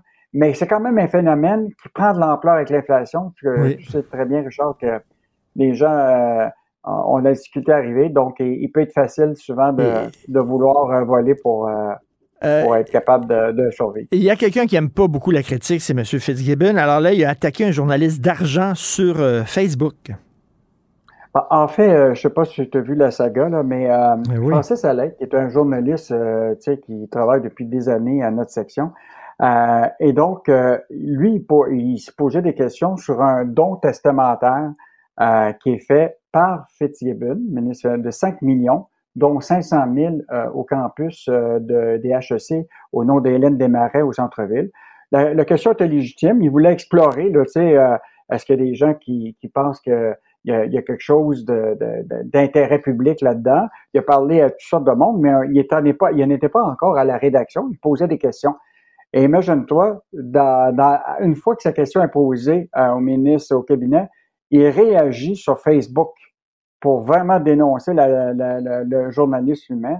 Et tu sais, toute démarche journalistique, là, c'est essentiel pour faire le tour d'une question, etc. Ben Or, oui. euh, écoute, là, tu as la Fédération des journalistes du Québec qui, qui exige des excuses publiques qui soient faites aux journalistes en question, à Francis Alain, puis que sa publication soit retirée des réseaux sociaux. Euh, notre rédacteur en chef, Danny Doucet, a été assez clair, tu comprends-tu, que là, on va continuer à poser des questions? Euh, il est quand même rendu à presque six enquêtes. Là, euh, Mm. sais, C'est un record pour un, pour un parlementaire de, au un commissaire à éthique. Euh, donc, euh, la, question, c'est qu'il faut qu'ils comprennent, je pense, M. Fitzgibbon, que je pense qu'il y a, il y a beaucoup de talent comme, euh, comme euh, homme d'affaires. Tu sais, il, a, il, a, il a quand même investi dans sa vie. C'est que là, il est, il est, il est- c'est un entrepreneur. Donc, euh, vraiment plus le choix là, de, d'agir comme quelqu'un qui est un ministre, qui doit répondre, qui a des obligations. Et la question était légitime. Est-ce qu'il n'aurait pas dû attendre la fin, là, une fois qu'il est plus ministre, pour euh, donner ce, ce, ce, ce don-là, faire ce don-là, parce qu'on dirait qu'il privilégie une université plutôt qu'une autre? C'est une question légitime. Mais, tu sais, quand François Legault a mis en garde ses troupes contre l'arrogance, je pense que M. Fitzgibbon n'a pas reçu le mémo. Il n'était pas là exactement, là, donc bien de la misère. Il a la peau courte, comme on dit. Merci beaucoup, Yves Daou. On se reparle demain. Merci. Salut. Artiste de la satire, il dénonce les incohérences et l'ironie à la fois. Richard Martineau. C'est au-delà du scandale. C'est ce que je crois. Mais là, avec ce qu'on a vu, ce qu'on a vu de nos yeux vus, c'est vrai. Puis en plus, je vais vous dire une chose. Regardez ce qui se passe. On se bat plus, on dira plus rien. Mais je ferai pas ça. Un esprit pas comme les autres. Denise Bombardier. Alors, Denise, euh, vous en parlez souvent. On a l'impression depuis quelque, depuis quelque temps que le Québec se cherche. On a, on a perdu le fil, on ne sait plus quoi faire, on est comme paralysé. On est dans la grande noirceur nouvelle. On va l'appeler la grande noirceur nouvelle. Nous étions dans la grande noirceur avant les années 60. C'est comme ça qu'on a qualifié ces années où d'interdiction, de péché, euh, de choses à, à- à faire et à ne pas faire, et euh, aussi de pensées magiques. Eh bien, nous croyions, hein, et on a eu raison, que nous pouvions nous sortir de cela. Là où on est aujourd'hui, c'est parce qu'en 1960, il y avait beaucoup de pays qui étaient déjà des pays affranchis comparés à la société québécoise qui avait vécu sous le joug euh, de, de, de, de l'Église et, et de, et de M. Duplessis.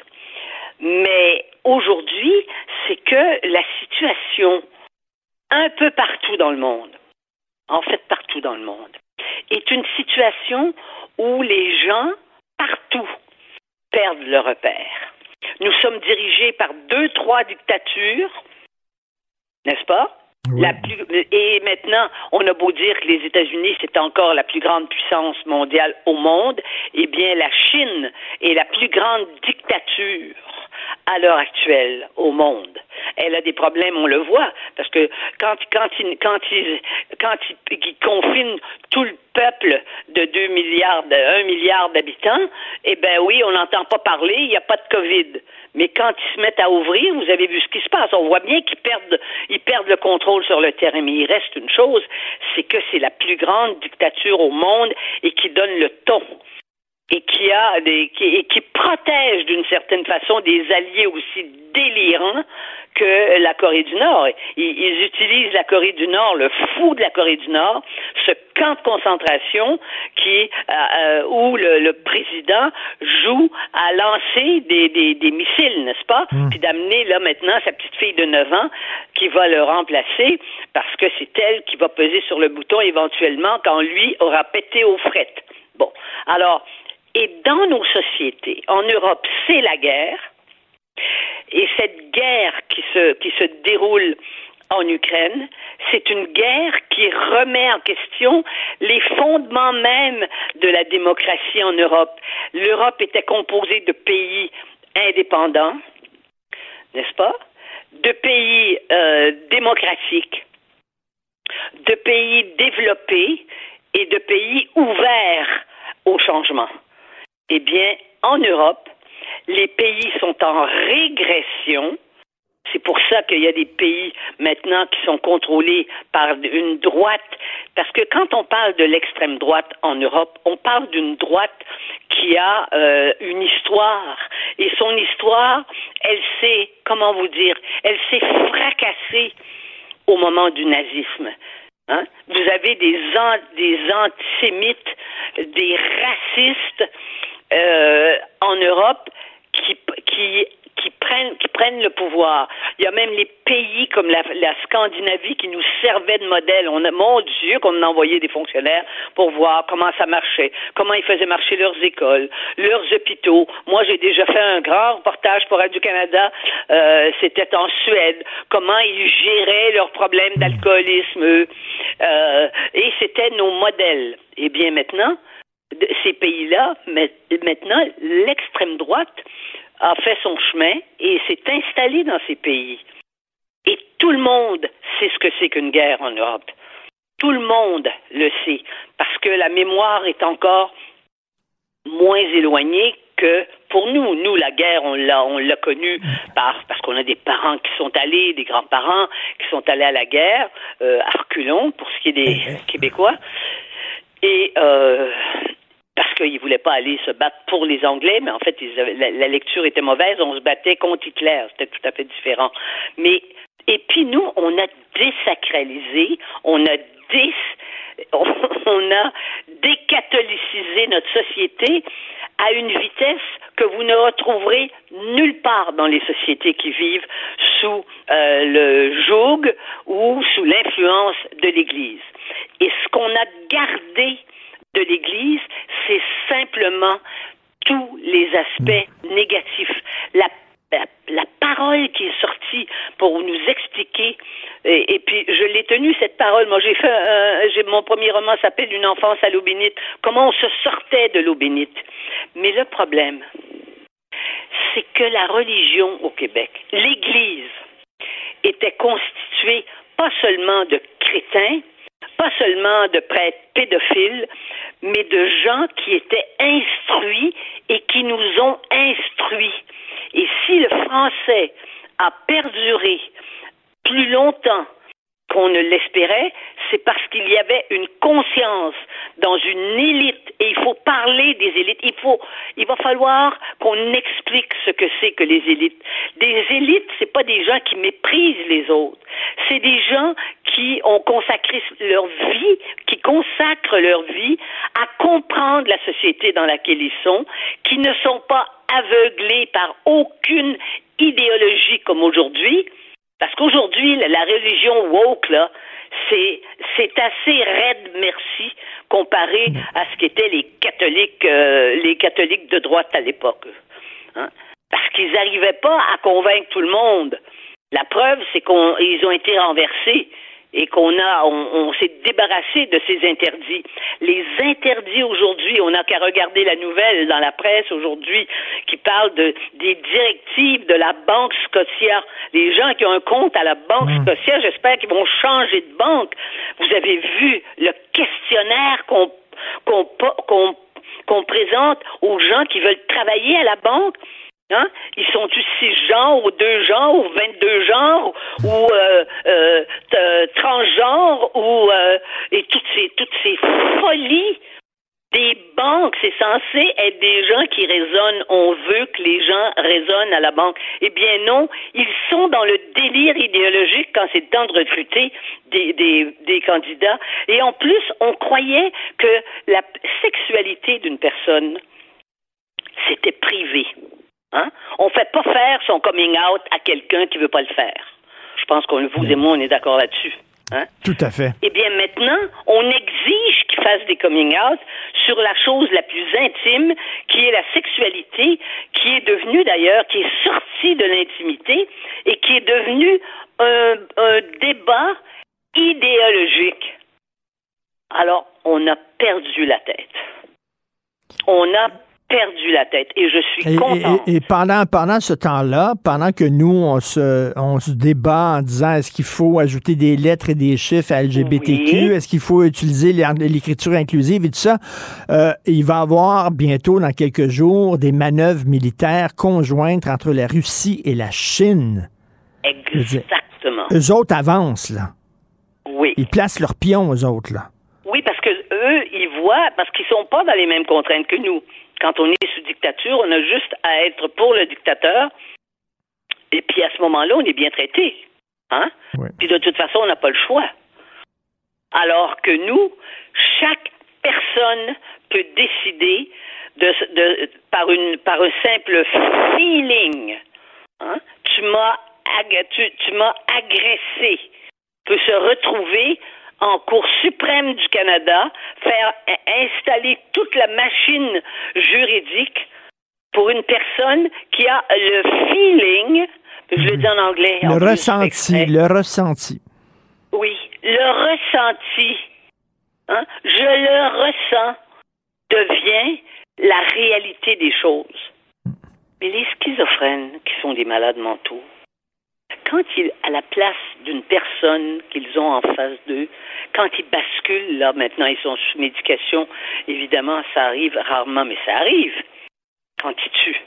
Et que au lieu de voir la personne qui est en face d'eux, que ce soit leur mère, leur enfant ou, ou une, une autre personne, qui voit un ours, est-ce que parce qu'ils ressentent que la personne c'est un ours, on va dire oui c'est un ours. Alors pre- avec ton couteau, vas-y. Est-ce que vous voyez qu'on a fait éclater toutes les barrières qui nous protégeaient de la, de la folie? Et c'est pas pour rien que le régime chinois et le régime russe avancent, eux autres, parce qu'ils voient à quel point on est mêlé, ils voient à quel point on est faible en Occident. Alors, ils en profitent. Mais exactement. La démocratie est en recul dans tous les pays démocratiques. Regardez ce qui est arrivé à ce, à ce pays, aux États-Unis, à partir du moment où un, où toupette orange s'est retrouvé à la tête du pays, puis en nous disant que c'était merveilleux de prendre les femmes par la chatte et, et tous les délires et que tout était un mensonge et que l'élection avait été organisée contre lui on se retrouve dans un pays civilisé avec parmi les plus grandes institutions académiques au monde, les grandes universités américaines qui forment l'élite. Et, et dans ces universités américaines, vous retrouvez l'idéologie au- aussi. Donc, c'est une société qui est attaquée dans ses racines. Et il faut avoir une vision, un esprit de synthèse pour comprendre ce qui se passe. Et c'est affolant. Et savez-vous c'est quoi? Savez-vous quoi? Ça va être pire en 2023. Bien évidemment. Ça va être pire en 2023. Euh, Pendant que C'est nous pour ça autres. qu'on doit continuer de se tenir les coudes. Je vous le dis, moi j'ai eu une période extrêmement difficile récemment. Et je me suis rendu compte que j'avais jamais de toute ma vie été comme ça et que ça reposait en partie sur le fait que tous mes repères les plus, les quelques repères qui me rassuraient et qui me permettaient d'espérer, et je parle pas de croire au bon Dieu là, là-dedans, mais qui me permettaient d'espérer en l'homme, ces repères-là ne- sont attaqués de toutes parts autour de moi. Nous sommes dépossédés de ce qu'on appelle le sens commun.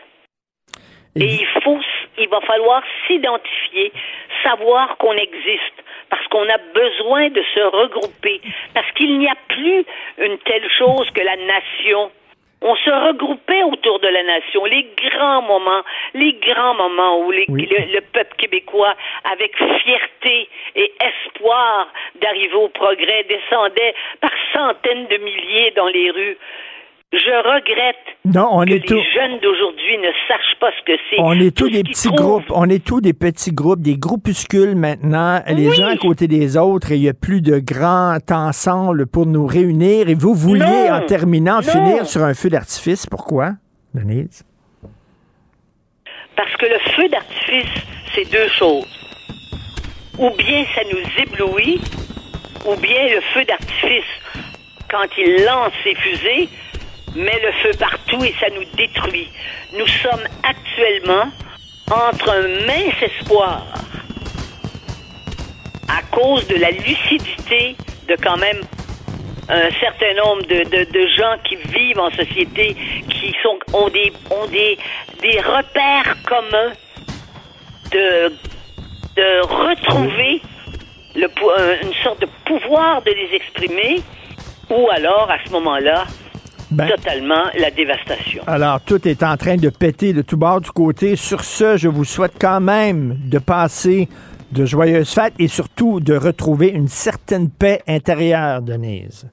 Mais je vous la je vous la propose aussi parce que Richard, je veux dire, on est on n'est pas des surhommes et des surfemmes. Non, allez-en. Nous sommes des humains avec un peu plus de lucidité et qui euh, et cette lucidité-là, elle peut finir par nous faire perdre euh, la vue et l'ouïe. Allez en paix, comme on dit. Merci, Denise. Allez, allons en paix, oui. Joyeux Je vous Noël. embrasse. Ah, Bonjour. À l'année prochaine. Pour une écoute en tout temps, ce commentaire de Denise Bombardier est maintenant disponible sur l'application Cube ou en ligne au cube.ca. Tout comme sa série À haute voix, un balado où Denise Bombardier remonte le fil de sa mémoire pour discuter des enjeux de la société québécoise contemporaine. Cube Radio. Richard Martineau. Plongé dans l'actualité avec des observateurs qui pensent à contre-courant.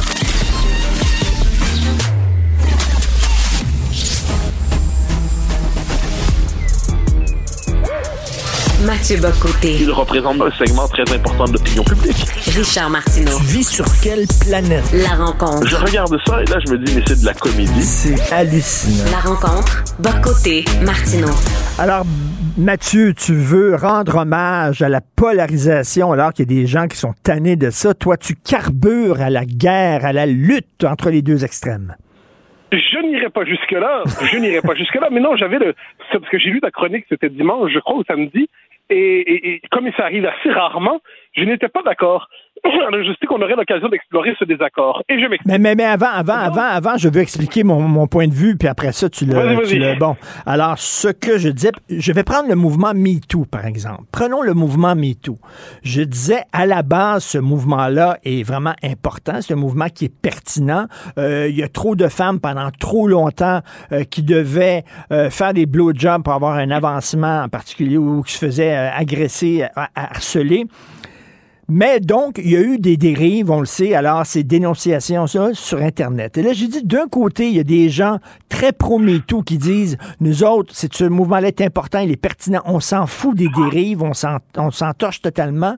Il y a des gens de l'autre côté qui disent, parce qu'il y a des dérives, il faut jeter le bébé avec l'eau du, du bain, et il n'y a plus rien de ce mouvement-là qui est important. Et je dis, ben comme toujours, la vérité se situe un peu entre les deux. Oui, c'est un mouvement important, mais oui, il y a des dérives. Donc, c'est ce que je disais, là. C'est pas tout un, tout l'autre. Je t'entends, je t'entends, et voilà pourquoi je, veux te contredire, mais pas avec cet exemple nécessairement du MeToo. Euh, prends l'exemple de, la théorie du genre, par exemple. Tu dis, la vérité se situe à mi-chemin, ben, c'est à peu près la- une forme de centre, de point d'équilibre. Par rapport à la théorie du genre, on n'est pas devant un, euh, un- entre-deux.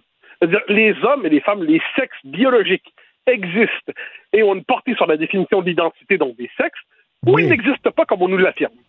Or, or, pour moi, ils existent. On n'est pas devant une option sur le mode euh, on, va, on va en donner un peu à ceux qui disent qu'il existe, pardon, et un peu à ceux qui disent qu'il n'existe pas. À l'arrière, si tu me dis oui, mais il faut la réflexion, la- le, le lieu de la non-polarisation, c'est de dire les sexes biologiques existent, mais par ailleurs, ils ne conditionnent pas l'ensemble de l'existence.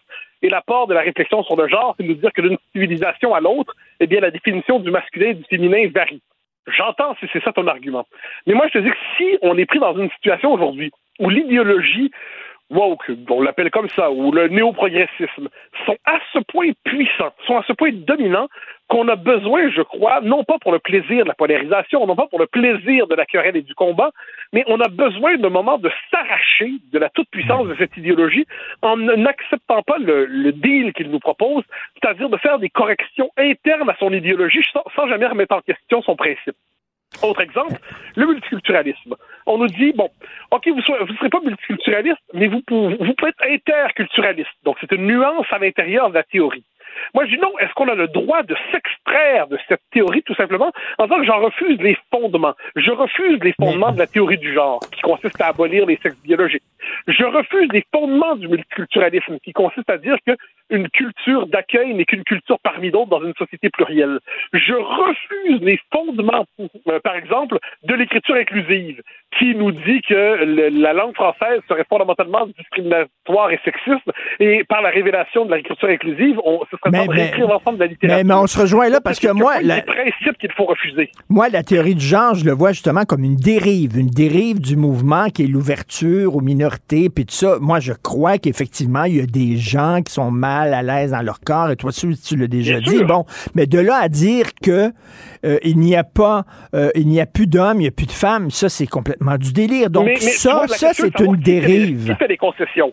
C'est-à-dire, moi, le, le problème dans lequel on se trouve en ce moment, c'est que l'idéologie progressiste est tellement forte que nous, euh, appelons ça, je ne sais pas quelle étiquette tu veux te coller, mais je dirais nous, les conservateurs euh, modérés, décomplexés, libéraux, nationaux, à tout le moins, le camp de ceux qui ne se reconnaissent pas dans les incandescences progressistes, eh bien, tout ce qu'on espère, c'est arracher la concession d'une virgule ou d'une note de votre page dans la grande théorie progressiste.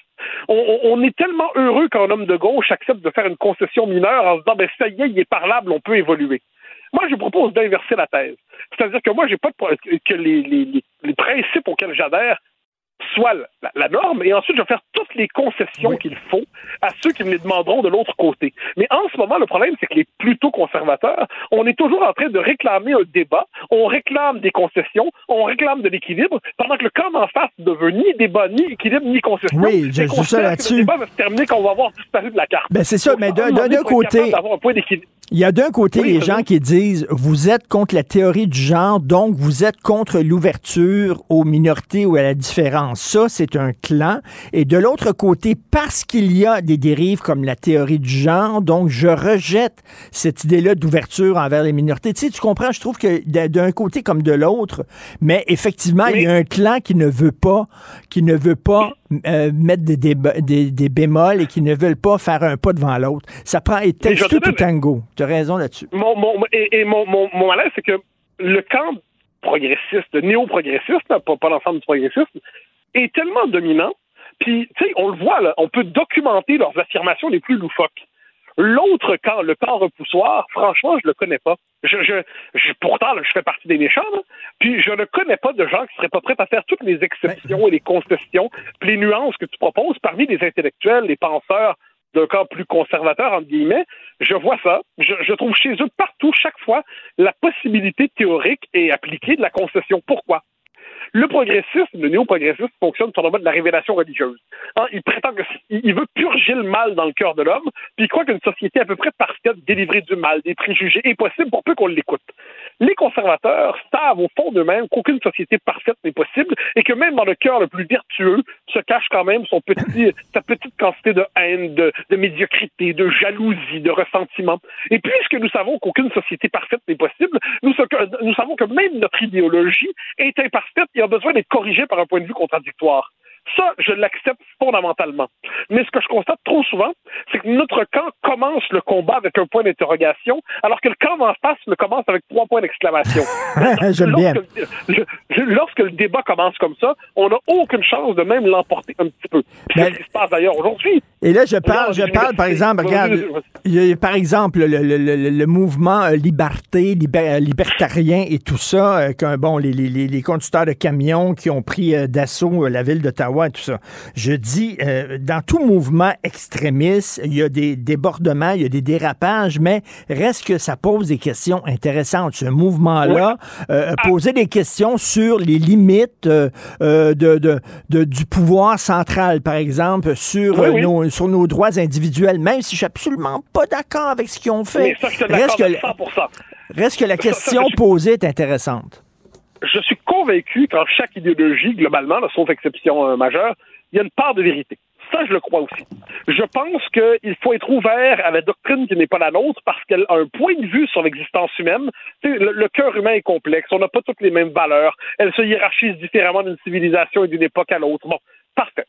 Mais le problème des temps présents, je dirais, c'est que nous avons une prédisposition dans notre cas, entre guillemets, à multiplier les concessions. Avec raison, j'entends, parce que la conversation devrait reposer sur la possibilité du désaccord. Ben oui. Mais on, on est, mais je trouve qu'il y a une forme de, on a tellement, on a un désir de dépolariser quand je ne vois pas l'équivalent. Mais comme je dis dans le mais, commentaire, mais, on mais, a besoin, je pense, d'un peu de fermeté mais, mais, qui nous manque souvent. Mathieu, c'est pas parce que le camp d'en face refuse toute concession et refuse de euh, s'auto-interroger qu'on devrait faire pareil. Tu sais et que... tu as absolument raison. Tu as absolument raison, mais je te dirais, mon désaccord, mon désaccord, oui, appelons ça comme ça, c'est que quelquefois, on, a, on se sent le besoin de faire des concessions alors qu'il n'y en aurait pas à faire. J'en donne Mhm. l'exemple de la, de la théorie du genre. Il n'y a pas de concession à faire sur le fait que les hommes et les femmes existent. À un moment donné, c'est un fait biologique. Euh, je, je, je, j'ai beau. Ah non, ensuite, tu me dis la concession consiste à admettre qu'il y a des gens qui sont dans une situation exceptionnelle, ils se sentent étrangers à leur corps, étrangers, puis il faut s'ouvrir à leur expérience puis les accompagner. Pas de souci. Mais ça, c'est faire preuve d'humanité. C'est simplement faire la preuve minimale d'humanité et de tolérance qui est, je dirais, dans le cœur de tout esprit libéral sincère. Mais le point d'équilibre entre les sexes existent ou les sexes n'existent pas, je ne le vois pas. Dire, on ne trouvera pas de compromis entre 2 plus 2 égale 4, 2 plus 2 égale 5, mais 2 plus 2 va égaler 4,5. Euh, non, 4,5, Mais- c'est pas mais, le point d'équilibre entre 4 puis 5. Mais je regarde, j'ai trois enfants, OK? Je regarde mes enfants. Sexuellement, ils sont dans la fluidité. Je te dis pas qu'ils sont pas des hommes, ils sont pas des femmes. J'ai deux filles et un gars, puis c'est vraiment deux filles et un gars. Mais je vois que eux autres voient les possibilités que hétérosexuels, homosexuels, pour eux autres, c'est des vieux, tu sais, c'est comme, ça se promène. C'est un spectre. Ils se promènent là-dedans. Bon, c'est une nouvelle réalité. En même temps, je me dis, ben, c'est bien, justement, que, qu'on ne jugera pas, a cette liberté-là, que les autres refusent l'étiquette je me Bon, je me dis, correct. Hétérosexuel, homosexuel, c'est une orientation. Euh, moi, l'orientation, je me mêle pas de ce que les, je ne me mêle pas de l'en- de l'endroit où les gens mettent le, le, le, le- ce, que, cachent leurs caleçons. Mais euh, la réalité biologique du sexe, ça, ben c'est pas une préférence. Ben non, C'est- ça, ça là-dessus, ben ça, c'est une dérive. Ça, c'est une dérive d'un mouvement qui, à la base, était peut-être pas si bête, mais c'est une dérive. Mais il faut pas jeter le mouvement au complet à cause des dérives d'un mouvement. Même vois, chose avec les rappelle, libertariens. En 2006, rappelle-toi au moment de- des affaires sur les accommodements raisonnables, quand ça commence. Alors, je, je, je, me rends compte, ça, ça fait 16 ans, bon, ça, ça, nous, ça nous rajeunit pas. J'avais écrit un papier dans le, dans le Devoir à l'époque où je disais les, la question du kirpan à l'école. Ce n'est pas une dérive du multiculturalisme. Je disais, c'est que le multiculturalisme en lui-même est une dérive. Et je pense que le, le, le point de désaccord, ou à tout le moins le point, la différence de point de vue est là, c'est que quelquefois, le- les, les la- les idéologies à la mode aujourd'hui me semblent être globalement, globalement dans cette de- ils représentent une dérive par rapport aux normes d'une société, je dirais, libérale, démocratique, égalitaire dans le bon sens du terme. Et dans la mesure où on consent quelquefois à ces idéologies-là, en se disant qu'on va les réparer en chemin, en se disant qu'on va les, les réparer en temps et lieu, euh, eh bien non, c'est comme m'emmener ces idéologies-là déploient leurs principes, puis on se fait toujours avaler par ça. Puis ensuite, il y a deux choses. La question de, de la radicalité. Il y a des doctrines qui sont oui ou non radicales, et il y a aussi des tempéraments. Moi, je pense qu'il faut avoir une pensée ferme et un, tempérament conciliant. C'est-à-dire que Oui, personnellement, comme intellectuel, il faut avoir le souci d'être dans la discussion et tout ça. Mais si, inversement, on a euh, un, tempérament radical et une pensée molle, euh, le résultat est moins convaincant, je trouve. Puis, en dernière instance, a aussi la question du courage. Tu sais, je prends, par exemple, imagine un, un Nathalie Santarossa, imagine il publie un livre sur le wokisme. Imagine qu'un chroniqueur déciderait dans un journal, je ne sais pas lequel, d'en parler. Mais il ne parlerait du livre de Santa Rosa que dans son dernier paragraphe, après s'être blindé et avoir mis 12 capotes morales pour se justifier d'être d'accord avec Santa Rosa parce qu'il ne voudrait pas avoir la responsabilité d'être proche de lui sans avoir mis ensemble des capotes morales qui, qui étaient donc, il citerait Normand Baillargeon, il citerait Gérard Bouchard, euh, des gens tout à fait respectables, Baillargeon, tout ça, mais il, serait, il sentirait besoin de plein, plein de gens de gauche sont d'accord avec lui avant de finalement concéder que Santa Rosa, c'est peut-être intéressant. Ça, franchement, ça serait sais bien, mais frapper tout- un manque de caractère, un manque de courage. Je ne pas, qu'on- je dis pas que c'est arrivé, hein. Je dis pas que c'est arrivé.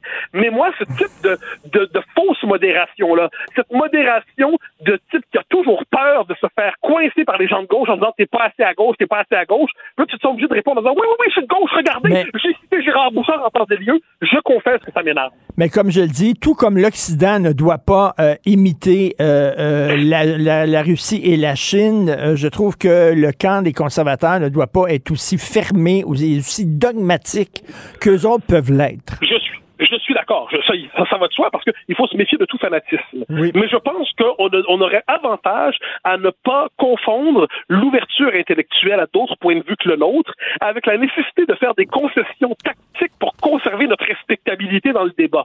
C'est certainement pas ce que tu proposais dans ton texte, mais c'est ce que proposent bien les intellectuels et chroniqueurs qui aimeraient tellement ça être encore dans la gang et puis qui pour ça multiplient les petites concessions, puis multiplient les, les il faut, puis en plus ils ont toujours un repoussoir pour montrer que eux sont pas méchants. Là ils ont leur repoussoir, donc ça va être Martineau, Facal, Boc côté. Puis là on va dire on est quand même pas comme Martineau, Facal, Boc côté. Nous autres on n'est pas comme du Rocher, on n'est pas comme et là c'est leur manière d'avoir un repoussoir pour prouver qu'ils sont équilibrés, honnêtes et gentils.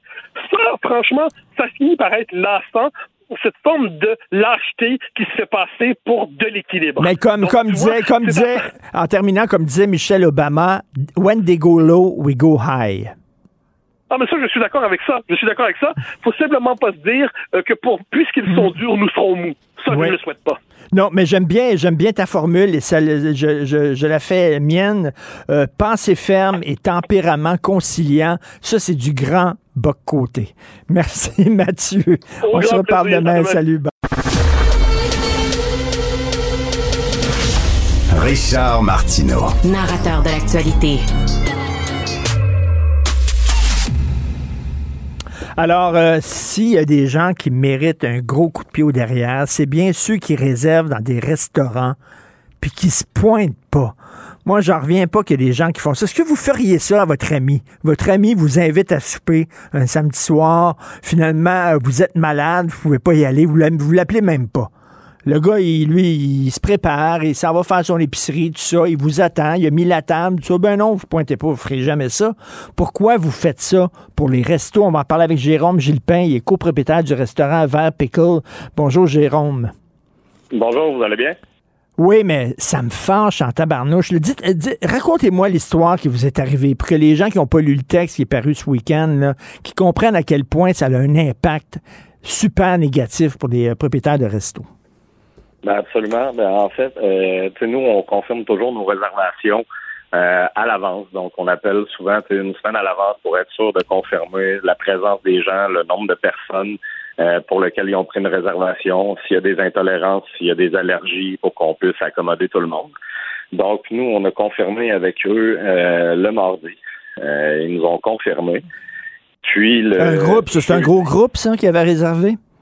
Ouais, ben, c'est un groupe de 14. Tu sais, Nous, on a un petit restaurant, puis dans le fond, 14. euh, quand les gens quand les gens veulent louer le restaurant au complet, on demande 14 personnes. Donc, pour nous, c'est euh, c'était 100 de la- du restaurant ce soir-là. Donc, euh, il y avait pris la réservation? Puis, le jeudi, euh, on les a rappelés pour reconfirmer. Euh, juste pour être sûr, tu sais, ces temps-ci, on aime mieux des fois confirmer, tu sais, Ben oui. fois, euh, juste être sûr au cas où il arriverait pas quelque chose justement avant la réservation. Donc, le jeudi, euh, tout a été reconfirmé. Fait que nous, euh, tu sais, on prépare notre soirée le jeudi comme d'habitude. Le lendemain, euh, on arrive un petit peu plus tôt parce que c'est une période qui est un peu plus achalandée.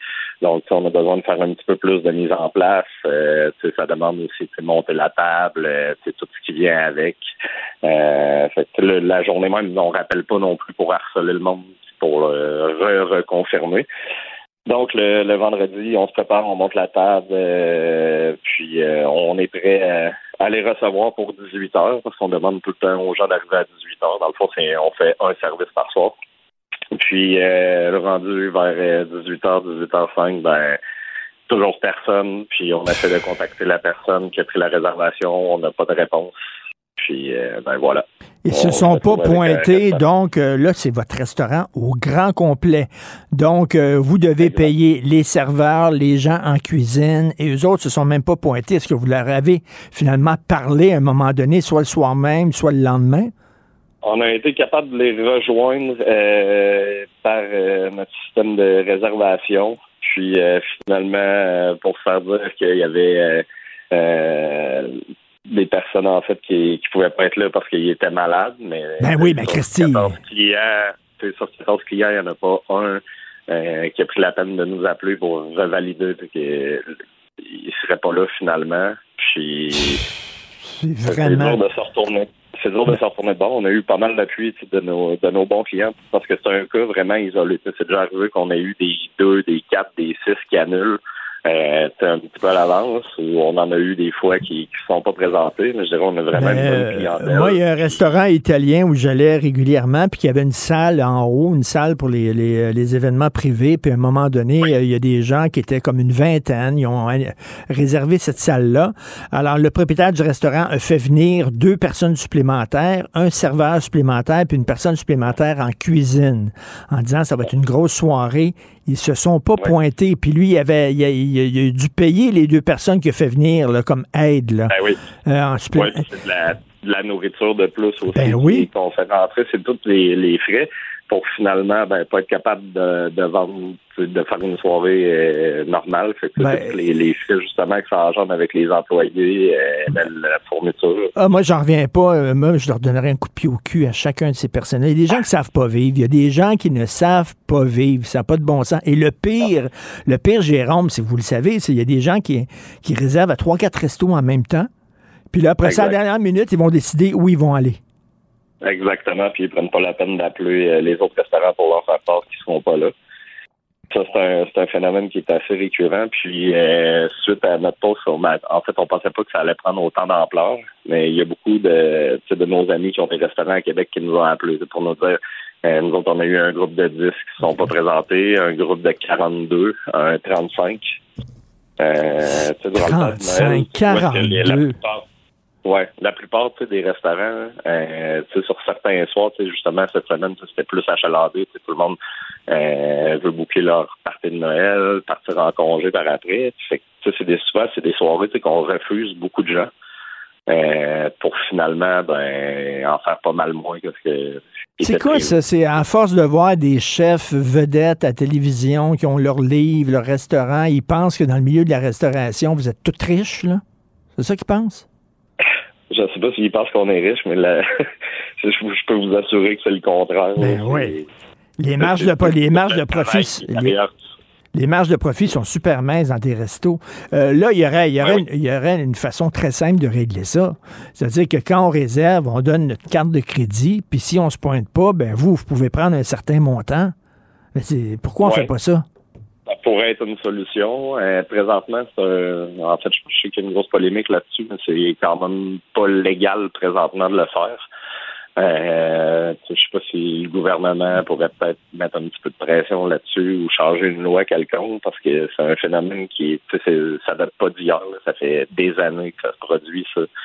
Euh, je pense qu'il pourrait peut-être avoir une solution ou revoir la façon de faire parce qu'il y a beaucoup de restaurants, si ça leur arrive plusieurs fois, ben la clé dans la porte par après. Puis, euh, Ben oui, euh, y, a-tu une liste euh, qui circule chez les pro- propriétaires de restos de mauvais clients? Parce que quand les gens réservent, ils donnent leur nom, j'imagine. il n'y en a pas présentement parce que je pense que malgré tout, euh, avec le travail qu'on fait, sais, on essaie de, de- de travailler le plus fort possible. Puis, euh, je pense que les restaurateurs sont extrêmement respectueux de ça. Euh, Puis, présentement, il n'y a pas de, de liste qui circule. Euh, Mais, mais j'imagine, vous dites que c'est pas légal là, de, de- de prendre de l'argent sur une carte de crédit pour. Mais j'imagine dans d'autres business, par exemple, moi, si j'appelle pour une location d'auto, puis que je réserve là, en disant j'aimerais ça louer une auto pour jeudi, puis jeudi, je me pointe pas, mais les autres, ils, ils- ils vont passer ça quand même sur ma carte de crédit, là.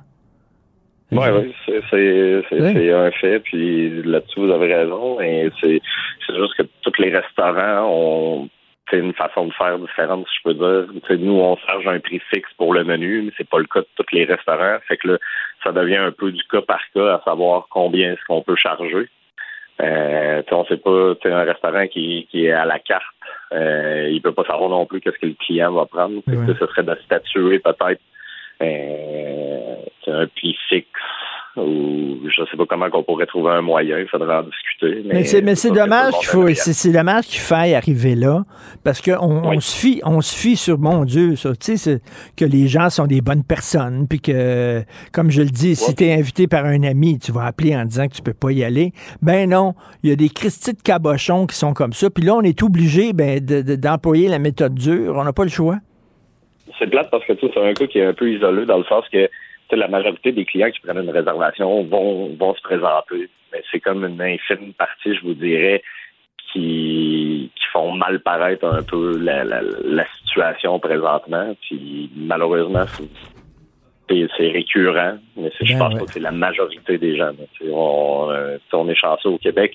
On a vraiment une belle clientèle euh, tu sais, qui, qui mange de tout. euh, tu sais, les, les gens sont, on sent qu'ils sont là pour les restaurants, c'est le fun. euh, Ils viennent au restaurant, sont contents. C'est juste qu'encore là, c'est une minorité qui font mal paraître la situation présentement. En tout cas, on espère qu'on a sensibilisé. Moi, à chaque fois, puis ça m'est arrivé des fois de réserver pour pouvoir y aller, j'appelle, puis je dis, je suis vraiment désolé, j'annule, puis ils sont super contents en me disant merci beaucoup de nous appeler. Ben, je dis, voyons donc, ça va de soi. Mais on dirait qu'il n'y a pas beaucoup de gens qui le font parce qu'ils me remercient à chaque fois de faire quelque chose qui me semble va de soi. Cas. Non, exact. Puis, tu sais, depuis euh, tu sais, que les systèmes de réservation en ligne, tout, ça devient Ben oui. peut-être un peu moins personnel dans le sens que les gens sont en arrière tu sais, sur un ordinateur ou sur leur cellulaire. Puis, tu sais, il n'y a, a plus de contact euh, personnel, je dirais, tu sais, au téléphone. C'est c'est vraiment tout, euh, tout se fait par Internet pratiquement. Euh, c'est la question que je pose à tout le monde. Selon vous, c'est quoi le pourcentage de crétins dans la société? C'est 30% 40% ou 60 de crétins? Plus ça va, plus j'ai tendance à penser 80, moi. En tout cas, Jérôme euh, Gilpin, Gilles Pain, euh, copropriétaire du restaurant Vert Pickle, euh, je vous souhaite quand même euh, de, de joyeuses fêtes puis plein, plein de clients à votre resto. Ben, merci beaucoup, c'est vraiment gentil. Je vous souhaite également de joyeuses fêtes à vous et à toute votre équipe. Merci. Euh, si je passe dans le coin de Québec, c'est sur la rue Maguire. C'est ça qu'on dit à Québec, hein? On dit Maguire, Ben, c'est écrit... On, on dit Maguire, mais Maguire. euh, ça, ça aussi, c'est un autre débat. Ah, Maguire, Maguire, Maguire. OK, sur la rue. C'est une rue que j'aime bien à Québec, donc euh, je passerai dans votre coin. Merci beaucoup, Jérôme. Martineau, il n'y a pas le temps pour la controverse. Il a jamais coulé l'eau sous les ponts. C'est lui qui la verse. Vous écoutez Martineau. Cube, Cube Radio. On parle avec Stéphanie Touga, directrice des affaires publiques et gouvernementales chez TACT. Et tu veux commencer avec une bonne nouvelle, Ouais. tiens. Tu veux finir l'année sur on une finit. bonne note. Exact. On finit 2022 sur une belle note. Alors, c'est quoi? Fin de la COP 15, Fin un de la accord COP. historique adopté. Euh, Est-ce que c'est vrai que c'est un accord vraiment important? C'est un accord qui est vraiment important, qui a été conclu là, à 3h30 ce matin. Moi, j'aime ça. Hein? J'aime ça, ça. C'est. Je trouve que ça rajoute une couche de, de spectacle. Mais euh, donc, il y, a- il y a un accord qui a été conclu cette nuit. Là, ça fait, euh, ça fait quelques heures à peine. C'est encore tout chaud. Euh, ce qu'on nous dit donc, c'est que ça a été euh, adopté euh, par consensus là, par l'ensemble des personnes qui étaient présentes euh, dans le, dans, dans le cadre de la COP 15 à Montréal. Pour rappel, à la différence de la COP euh, qui a eu lieu en Égypte, par exemple, il y a quelques semaines, qui portait sur le climat, sur les changements climatiques, là, la COP qui, qui avait lieu à Montréal, elle portait sur la biodiversité. Fait que la protection de notre nature, de nos animaux, faune, flore, etc. Et on en est arrivé à un accord malgré quelques tensions, faut le dire. Là, il y a des pays, notamment africains, qui ont, qui ont quitté dans le cadre des pourparlers. Ah ouais, il y a quand même eu, euh, il y a quand même eu un peu de tension, notamment sur l'argent. Là, c'est toujours une source de problème. Euh, mais euh, quand même, on en est venu à un accord pour protéger 30% de notre biodiversité, donc terre et océan, d'ici euh, 2030. Mais là, reste à savoir si l'accord va être respecté ou pas. C'est Exact. une autre affaire. C'est toujours ça qui est intéressant, hein, la mise en œuvre. Parce que là, on oui. réfère souvent à la COP 21 à Paris sur le climat, qui, qui fixait à 1,5 là, degrés Celsius le, le, le- le- le réchauffement maximal. On le respecte pas tellement pour l'instant. Fait que comment est-ce que ça, ça va s'opérationnaliser? Ça, c'est, c'est- le diable est toujours dans les détails, évidemment, mais ça serait quand même un bon considérable parce qu'en ce moment, il y a à peu près 17% des terres qui sont protégées, puis on passera à 30. Il y a à peu près 8% des océans qui sont protégés, on passerait à 30. Fait qu'il y a quand même une volonté puis un geste fort qui sont posés par les pays pour essayer de protéger notre biodiversité. Puis ça, franchement, c'est une très, très bonne nouvelle pour Et- finir l'année 2022. Et autre bonne nouvelle, il n'y a pas eu de dérapage et de grosses manifestations, Non, de effet. vandalisme et tout ça. C'est-tu parce qu'il y avait beaucoup de policiers? Ouais, c'était incroyable, pas, hein, la quantité fou, de police. là. Je veux dire ça. ça, euh, ben non, je veux dire, moi, je me rappelle de 2012, là, j'étais à l'université, là, puis il n'y avait pas de la police de même des rues, là. C'est- C'était comme un autre niveau. Donc, euh, oui, oui, peut-être que ça, ça a eu lieu, ça a eu un effet dis- dissuasif. Le fait que ce soit la fin d'année, les gens sont fatigués, c'est mis à neiger, à faire froid. Bon, est-ce que c'est aussi parce Mais- que les gens étaient heureux de voir qu'il y avait des gestes concrets qui étaient posés pour la protection de la biodiversité? J'espère que c'est plutôt ça, mais je me dis qu'il y a peut-être un cocktail comme, de tout ça. euh, écoute, je fais un aparté, mais tu sais, Ouais. euh, la, la Coupe du Monde, tu sais, le match, euh, le match France-Maroc, les gens disent ça va péter, ça va péter. Moi, je, je faisais partie de la gang en disant, ouh, ça va péter. Tu faisais partie de la gang des pessimistes. Ben oui, et puis finalement, les, les gens ont su se tenir. Il y a Ben eu, oui. quelques, il y a eu, Ben bon, oui. quelques effarouchés. Ici et là. Il y en a toujours. Il y en a toujours. Puis souvent, là, ceux qui font des dérapages, peu importe la cause, c'est souvent des gens qui sont pas là pour la cause. hein. C'est des Oui. gens qui sont là juste pour faire de la casse. Règle générale, surtout Oui. au Québec, là, les gens, quand ils descendent dans la rue, règle générale, c'est pacifique. Donc, mais il y en a Ben, eu quand même des marches. À là. Québec, là, tu sais, tu te souviens, le sommet des Amériques, ça avait parté. hein. Mais je, je, je m'en rappelle pas vraiment. Euh, Non, mais je dire, mais vu- devine. je devine ça a brassé pas mal. T'étais pas né, C'est ça, c'est ça. Alors, euh, ben écoute, euh, on va finir. ce- ce- Ça, c'est une bonne nouvelle. C'est une très bonne nouvelle. Rapport final d'enquête sur les événements du 6 décembre. Ben oui, ben oui, c'est ça. Il y, a, un- il y a- il y a un petit peu plus qu'un an maintenant, le 6 décembre, il y a eu, euh, il y a eu, euh, écoute, euh, un, assaut, euh, deux ans, pardon. Deux ans. Il y a eu un assaut. Les gens ils ont essayé de prendre d'assaut le, capita- le Capitole aux États-Unis. Et là, la Euh, question, c'est est-ce que euh, Trump les avait encouragés Exact, ou pas? exact. Et là, depuis, là, il y a eu des enquêtes, des enquêtes, des enquêtes, des dizaines d'audiences, des milliers de documents qui ont été scrutés à la loupe par un comité bipartisan, donc des démocrates et des républicains, pour essayer de retracer un peu le narratif. Parce que personne démêlait, Hmm. comprenait ce qui s'était vraiment passé. Puis on cherche à savoir, est-ce qu'on recommande à la justice américaine de déposer des accusations? C'est ça l'objectif de ce rapport-là. Puis là, CNN laisse entendre qu'il y aurait en effet trois recommandations de chefs d'accusation criminelle Contre. contre Donald Trump. Donc, qui recommanderait donc, notamment pour obstruction, pour euh, inciter à, fraude, à, à la fraude et au vol donc euh, de l'élection. Euh, donc, vraiment des gestes graves. Reste à voir est-ce que la justice américaine va aller dans ce, en ce sens-là. Moi, je pense pas que le- ce que le, le comité va avoir sorti de nouveau, la justice américaine l'a pas vu. Ben c'est ça, T'sais. mais tu sais, euh, il, était, il était chez lui, il y avait des documents ultra secrets Ouais. qu'il a apportés chez lui. Ouais. Il avait accès à ces documents-là lorsqu'il était président. Mhm. Il les avait à la maison, t'as pas le droit. Tout à fait. Parce que la question se pose, il voulait-tu les vendre, ces documents-là? Ouais, à des- pourquoi il les avait chez lui en pourquoi il les avait Floride? chez lui? Mais là, il n'y a jamais eu vraiment, y a-tu des accusations portées contre lui? Pas vraiment. Tu sais, on se demande, coudonc, ça va-tu accoucher? Exact. Je pense que les gens ils ont envie de savoir qu'est-ce qui se passe, là, tu sais, what's next? Là, bon, le- le- le- les témoignages se terminent aujourd'hui. Mercredi, le rapport sera rendu public par le comité. Euh, et on reste à voir est-ce que la justice ira vraiment de l'avant pour porter des accusations criminelles? faut savoir que c'est juste arrivé une fois dans l'histoire qu'il y a des accusations euh, qui étaient adressées à l'endroit d'un président. Mhm. C'était Richard Nixon qui a démissionné avant. Son successeur lui a donné le pardon présidentiel. Donc, est-ce qu'il va se passer la même chose cette fois-ci? Est-ce qu'il y a des accusations qui seront portées? Le cas échéant, j'ai l'impression que, que Joe Biden n'accordera pas le, le pardon C'est présidentiel. ça, parce que Nixon a été remplacé par Gerald Ford qui était dans le même parti. Ben, c'est puis, ça que- puis au-delà de ça, je veux dire, je pense que dans, dans, dans comment l'homme a agi par la suite, Mm. il y a quand même une différence Ben oui. importante. Richard Ouais. Nixon s'est retiré, il avait, il, a- il il reconnu aussi les impairs qu'il avait créés, tout ça. Là, Donald Trump, il persiste, il signe, il dit on m'a volé l'élection. Euh, il a quand même Ben. appelé euh, à, à- à- à prendre d'assaut le Capitole. Il a quand même appelé à faire un coup d'État. et- Exactement. Et, ça va pas bien pour lui. Parce que même, Non, ça va même, très mal. même des gens qui le- qui l'appuyaient Mhm. commencent à dire Coudon, y a-tu toute sa tête? Parce qu'on a affaire de, de, Ben, c'est ça. de cartes, là. Ben exact. Ouais, les, les NFT cards, tout à fait, c'est vraiment ridicule, mais en même temps, il en a vendu pour 4,5 millions euh, en quoi 48 heures. Donc il y a quand même un Mais appétit dit- autour de dit- cet homme-là. qui hein, dit? J'ai qui hâte de voir. Ouais, t'as, t'as tout à fait raison. Mais il y a quand même un appétit autour de cet homme-là. Il y a un peu un mythe autour de cet homme-là euh, qui, qui persiste dans l'espace public, dans l'espace médiatique. Mais avec l'élection de mi-mandat qui a eu lieu en novembre, où beaucoup de républicains se sont cassés les dents, j'ai l'impression que son appui au sein du Parti républicain s'effrite Oui. s'effrite pour laisser de la place à quelqu'un comme un Ron DeSantis, par exemple, qui lui affiche déjà, déjà ses intentions de briguer la chefferie du Parti républicain. Qui est un, un gars de droite, mais qui a pas l'air d'avoir des problèmes de santé mentale. Parce que je m'excuse, euh, Donald Trump, c'est vraiment. Puis il y a un autre qui est weirdo aussi, Elon Musk. Oui, Elon Musk, lui aussi, hein, un autre que, écoute, il a, quel, quel homme particulier? Je veux dire, ce gars-là, c'est à la fois l'homme vers qui on se tourne en disant, il fait partie de ceux qui pourraient sauver l'humanité, Ben oui. puis à la fois le gars qui euh, passe son temps sur Twitter euh, pour euh, insulter des kidam. Donc, ça fait qu'il y a vraiment là, euh, c'est vraiment un personnage particulier. Euh, et là, ce week-end, il s'est soumis à un vote de confiance lui-même. Donc, il a publié un sondage en disant est-ce que je devrais euh, abandonner la, la direction de Twitter?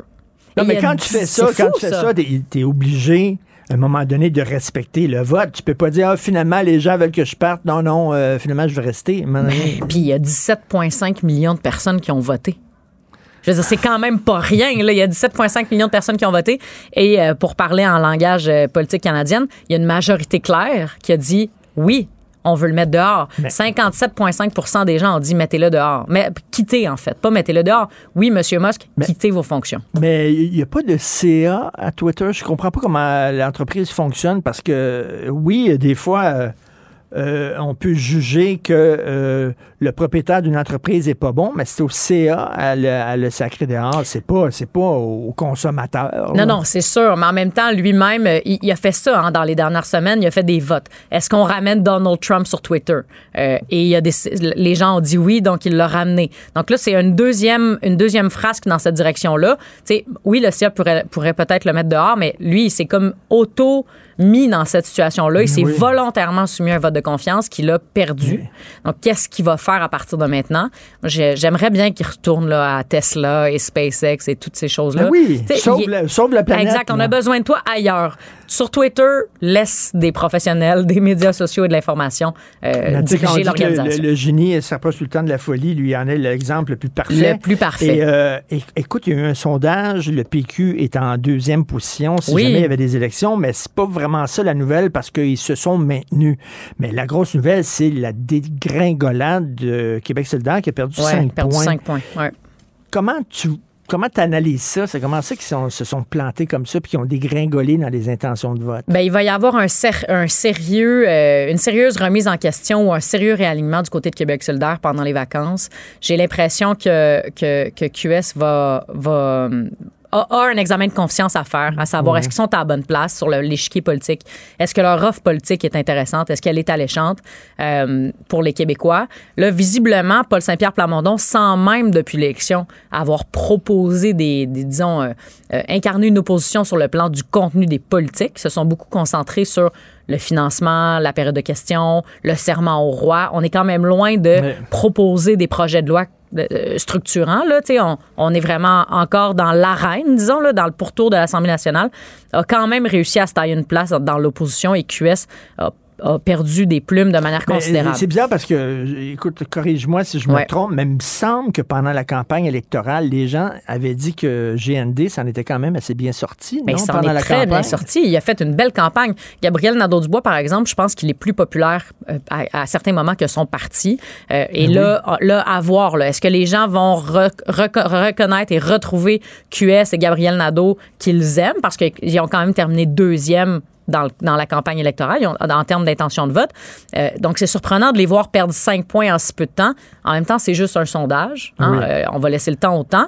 Euh, Mais Paul Saint-Pierre tire vraiment bien son épingle du jeu. Il se distingue, il se démarque, contrairement Vraiment, les- les- à les Marc gens- Tanguay aussi, qui se Oui. démarque pas du tout, lui. Et d'ailleurs, allé aux funérailles de, de Jean Lapointe dimanche. Et les deux étaient assis un, un côté de l'autre, PSPP et Marc Tanguay. Puis Mm. ça jasait là, avant, avant, le- avant la cérémonie. Là. Euh, Mais moi, ben moi, je suis contente d'entendre ça. Parce que t'as beau être des adversaires en politique, si on n'est pas capable Ben oui. de se parler, on n'arrivera à rien. Euh, Ouais. Moi, je, je- je crois fermement à ça. Je pense que tu peux être des- un adversaire dans le Parlement, tu peux être un adversaire sur le plan des idées, mais si le dialogue est rompu entre des élus, Mm. puis entre les- monsieur, madame, tout le monde aussi, mais entre des élus à fortiori, je pense vraiment qu'on n'arrivera pas à à, rien de bon. Là. Et la question pour 2023 aussi en politique, c'est que est-ce que le parti d'Éric Duhem va survivre euh, à Ouais. la fin de la pandémie? là? Écoute, faut lui donner. Éric Duhem, il survit depuis l'élection malgré zéro élu, malgré pas de bureau à l'Assemblée nationale, malgré Avec- avec pas de bureau. avec pas de bureau, euh, euh, avec le fait qu'il n'y a pas accès à aller faire des, des points de presse euh, dans l'édifice, dans l'enceinte de l'Assemblée nationale, il survit quand même. Il persiste et signe. Lui, son objectif dans la prochaine année, c'est d'avoir euh, une Claire Sanson 2.0, là, quelqu'un qui défroque euh, la CAQ euh, et qui euh, rejoint les rangs du PCQ, euh, ce qui lui donnerait là, accès à l'Assemblée On nationale. pensait peut-être Yuri Chassin. C'est vrai que son nom avait circulé. Je serais surprise. Écoute, moi, Yuri Chassin, je serais très surprise. Mais il y aurait possiblement d'autres personnes, d'autres élus dans la, dans la région de la capitale nationale ou en- dans Chaudière-Appalaches, des, des, des régions qui ont que le deuxième était du Parti conservateur. Mais c'est quoi des gens qui se disent j'aime mieux être un gros poisson dans un petit aquarium plutôt qu'un petit poisson dans un gros aquarium? Ben, il y a une question financière aussi, hein, parce que là, quand tu occupes des fonctions parlementaires et que tu deviens, par exemple, chef parlementaire du Parti conservateur, ben, tu as une prime additionnelle. Ah, Fait qu'il y a, il y a ça aussi. Tout d'un coup, tu as du temps de parole aussi. Quand tu es dans l'opposition puis tu as un député de la CAQ, un parmi 90, puis que tu as un backbencher en bon français, t'as pas de temps de parole, tu n'existes pas, c'est difficile de te démarquer. Versus si tu as une fonction parlementaire pour le Parti conservateur et tu es l'unique parlementaire du Parti conservateur, tu as non seulement de la reconnaissance, mais euh, du financement additionnel. Écoute, en 2023, il va y avoir plein de choses en politique euh, provinciale, fédérale, et c'est Ouais. peut-être là aussi que la Cour suprême va peut-être se prononcer sur la loi 21. On verra. Ça va faire beaucoup jaser. Ça veut dire qu'on va se revoir en 2023. On va se revoir en 2023. Merci beaucoup, Stéphanie. Salut. Touga. Merci. Joyeuse fête. Joyeuse fête. Bye. Bye. Martino. Des fois, quand on se sent contrarié, ben c'est peut-être parce qu'il touche à quelque chose. Gilles Proulx. Bonjour, mon cher Richard. Richard Martineau. Petit lapin. La rencontre. Point à l'heure des cadeaux. Je serai pas là, là à vous flatter dans le sens du poil. Point à la ligne. C'est très important ce qu'on dit. La rencontre pro martineau Alors, euh, c'est le pape qui doit être content, euh, Gilles. Ben oui, l'autre jour, on était un petit peu ironique, mon cher Richard, quand je disais que le pape priait pour son Argentine, non pas natale, parce qu'il est né en Italie, mais il a grandi en Argentine, de culture espagnole. Et euh, il a été exaucé justement dans ses prières. Ça démontre comment finalement aussi cette belle rencontre mondiale a été belle. Et euh, ça illustre la victoire des faibles sur les forts. Il en est ainsi pour euh, les petits pays euh, qui ont vaincu des géants outre la France, la championne du monde, que ce soit l'Angleterre, l'Allemagne, le Portugal, la Belgique. Il reste maintenant à savoir si ces petits pays ne seront pas justement marqués par un désir de surpassement. C'est bien beau gagner au sport, tant mieux les petits, vous avez battu les gros, mais il faudra faire en sorte que dans vos pays respectifs, que l'intelligentsia, vos élites dans chacun de vos pays s'attardent sur le renforcement de la connaissance culturelle, technique, médicale, etc. Vous avez, oh, on, compte toujours sur le Nord pour avoir de l'aide. Oui, mais vous avez déjà des institutions de haut savoir et de pousser vos élites. Et une fois gradués, d'arrêter d'aller en France, en Angleterre ou aux États-Unis pour oublier les vôtres dès que j'avais goûté au confort. Alors, il devrait y avoir justement une émergence d'une élite qui devrait être encouragée par cet exemple d'une petite équipe de, soc- de football. Je ne sais pas si vous avez regardé le match, mais je l'ai, je l'ai regardé. C'était extraordinaire. Vraiment. Très excitant. Ah. Et évidemment, on peut dire que la France a perdu honorablement. Oui. Elle perdait, elle s'est vite relevée. Bon, ça a été un coup de chance, il n'y a pas de doute, mais c'est le hasard du sport. Tout à fait. Les Argentins étaient meilleurs, faut le dire là, quand même. là. On- ils n'ont pas volé leur Coupe du Monde. Euh, vous avez vu euh, la page couverture du Journal de Montréal. Bienvenue à l'hôtel Roxham. Venez, venez en grand nombre. 31 000 réfugiés ou faux réfugiés, illégaux ou pas. Et en attendant, Trudeau travaille là-dessus. Trudeau, il travaille là-dessus.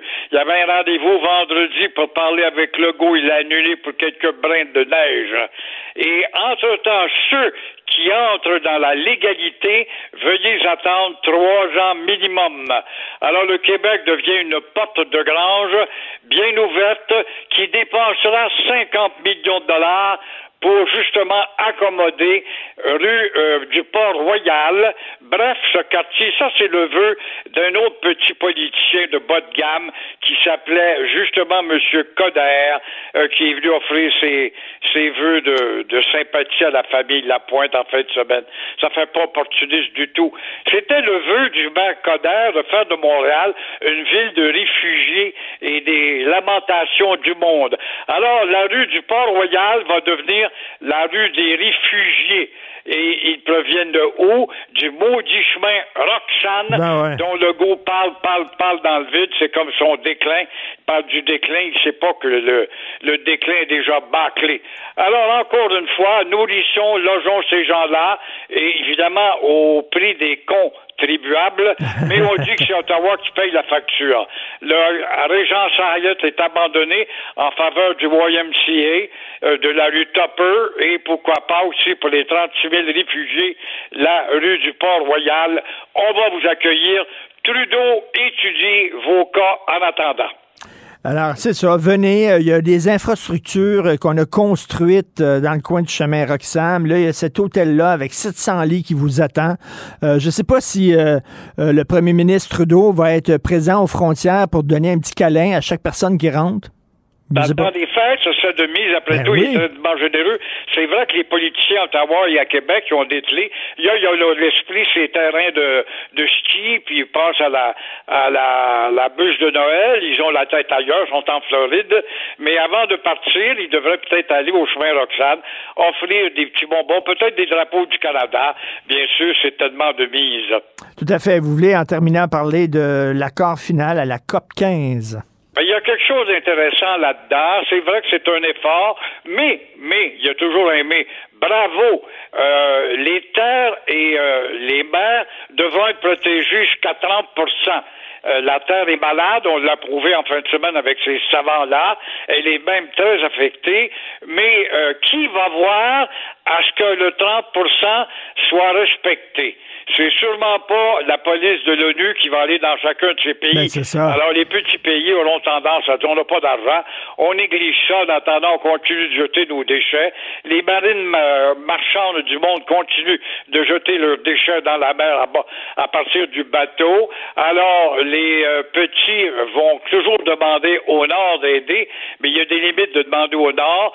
Ils pourront quand même faire un effort avec le peu de moyens, ne serait-ce d'apprendre à nettoyer leurs berges de lacs, de rivières et leurs bords de mer. Alors, on sait ce que ça donne, des bonnes intentions. Le purgatoire est rempli de bonnes intentions. Exactement. C'est une chose d'arriver à un accord, mais après ça, il faut quand même euh, veut dire, s'assurer que cet accord-là est respecté. Puis ça, il y a- ça Quelle sera pas facile. va voir à ce Ben, que ce soit ça. respecté. La police locale de ces pays dépourvus, Eh j'en doute beaucoup. La police des Nations Unies, je ne pense pas que les Nations Unies aient des policiers pour aller voir dans tous ces pays du monde. Alors, enfin, bonne chance, croisons-nous les doigts et euh, marchons avec des vœux, avec l'espoir, ça transporte les montagnes, même si on n'y arrive pas. Merci beaucoup, Gilles. On se reparle demain. Merci. À demain. Merci à toute l'équipe fantastique qui m'appuie à la recherche. Florence Lamoureux, André-Sylvain Latour à la régie de la réalisation et Jean-François Roy et le géant Jérôme. En fin de semaine, dans la régie, il a fallu creuser un trou dans le plafond de la régie pour que euh, Jérôme puisse s'asseoir. Euh, Puis euh, Tristan Jérôme, c'est l'invité tantôt que j'avais, excuse-moi. Tristan, oui, salut. Alors, le géant Tristan, merci beaucoup à tout le monde. C'est euh, Isabelle Maréchal qui suit tout de suite après parce que Benoît était pas, euh, pas disponible aujourd'hui. Donc, Benoît revient demain. On se reparle, Isabelle et moi, dans une demi-heure.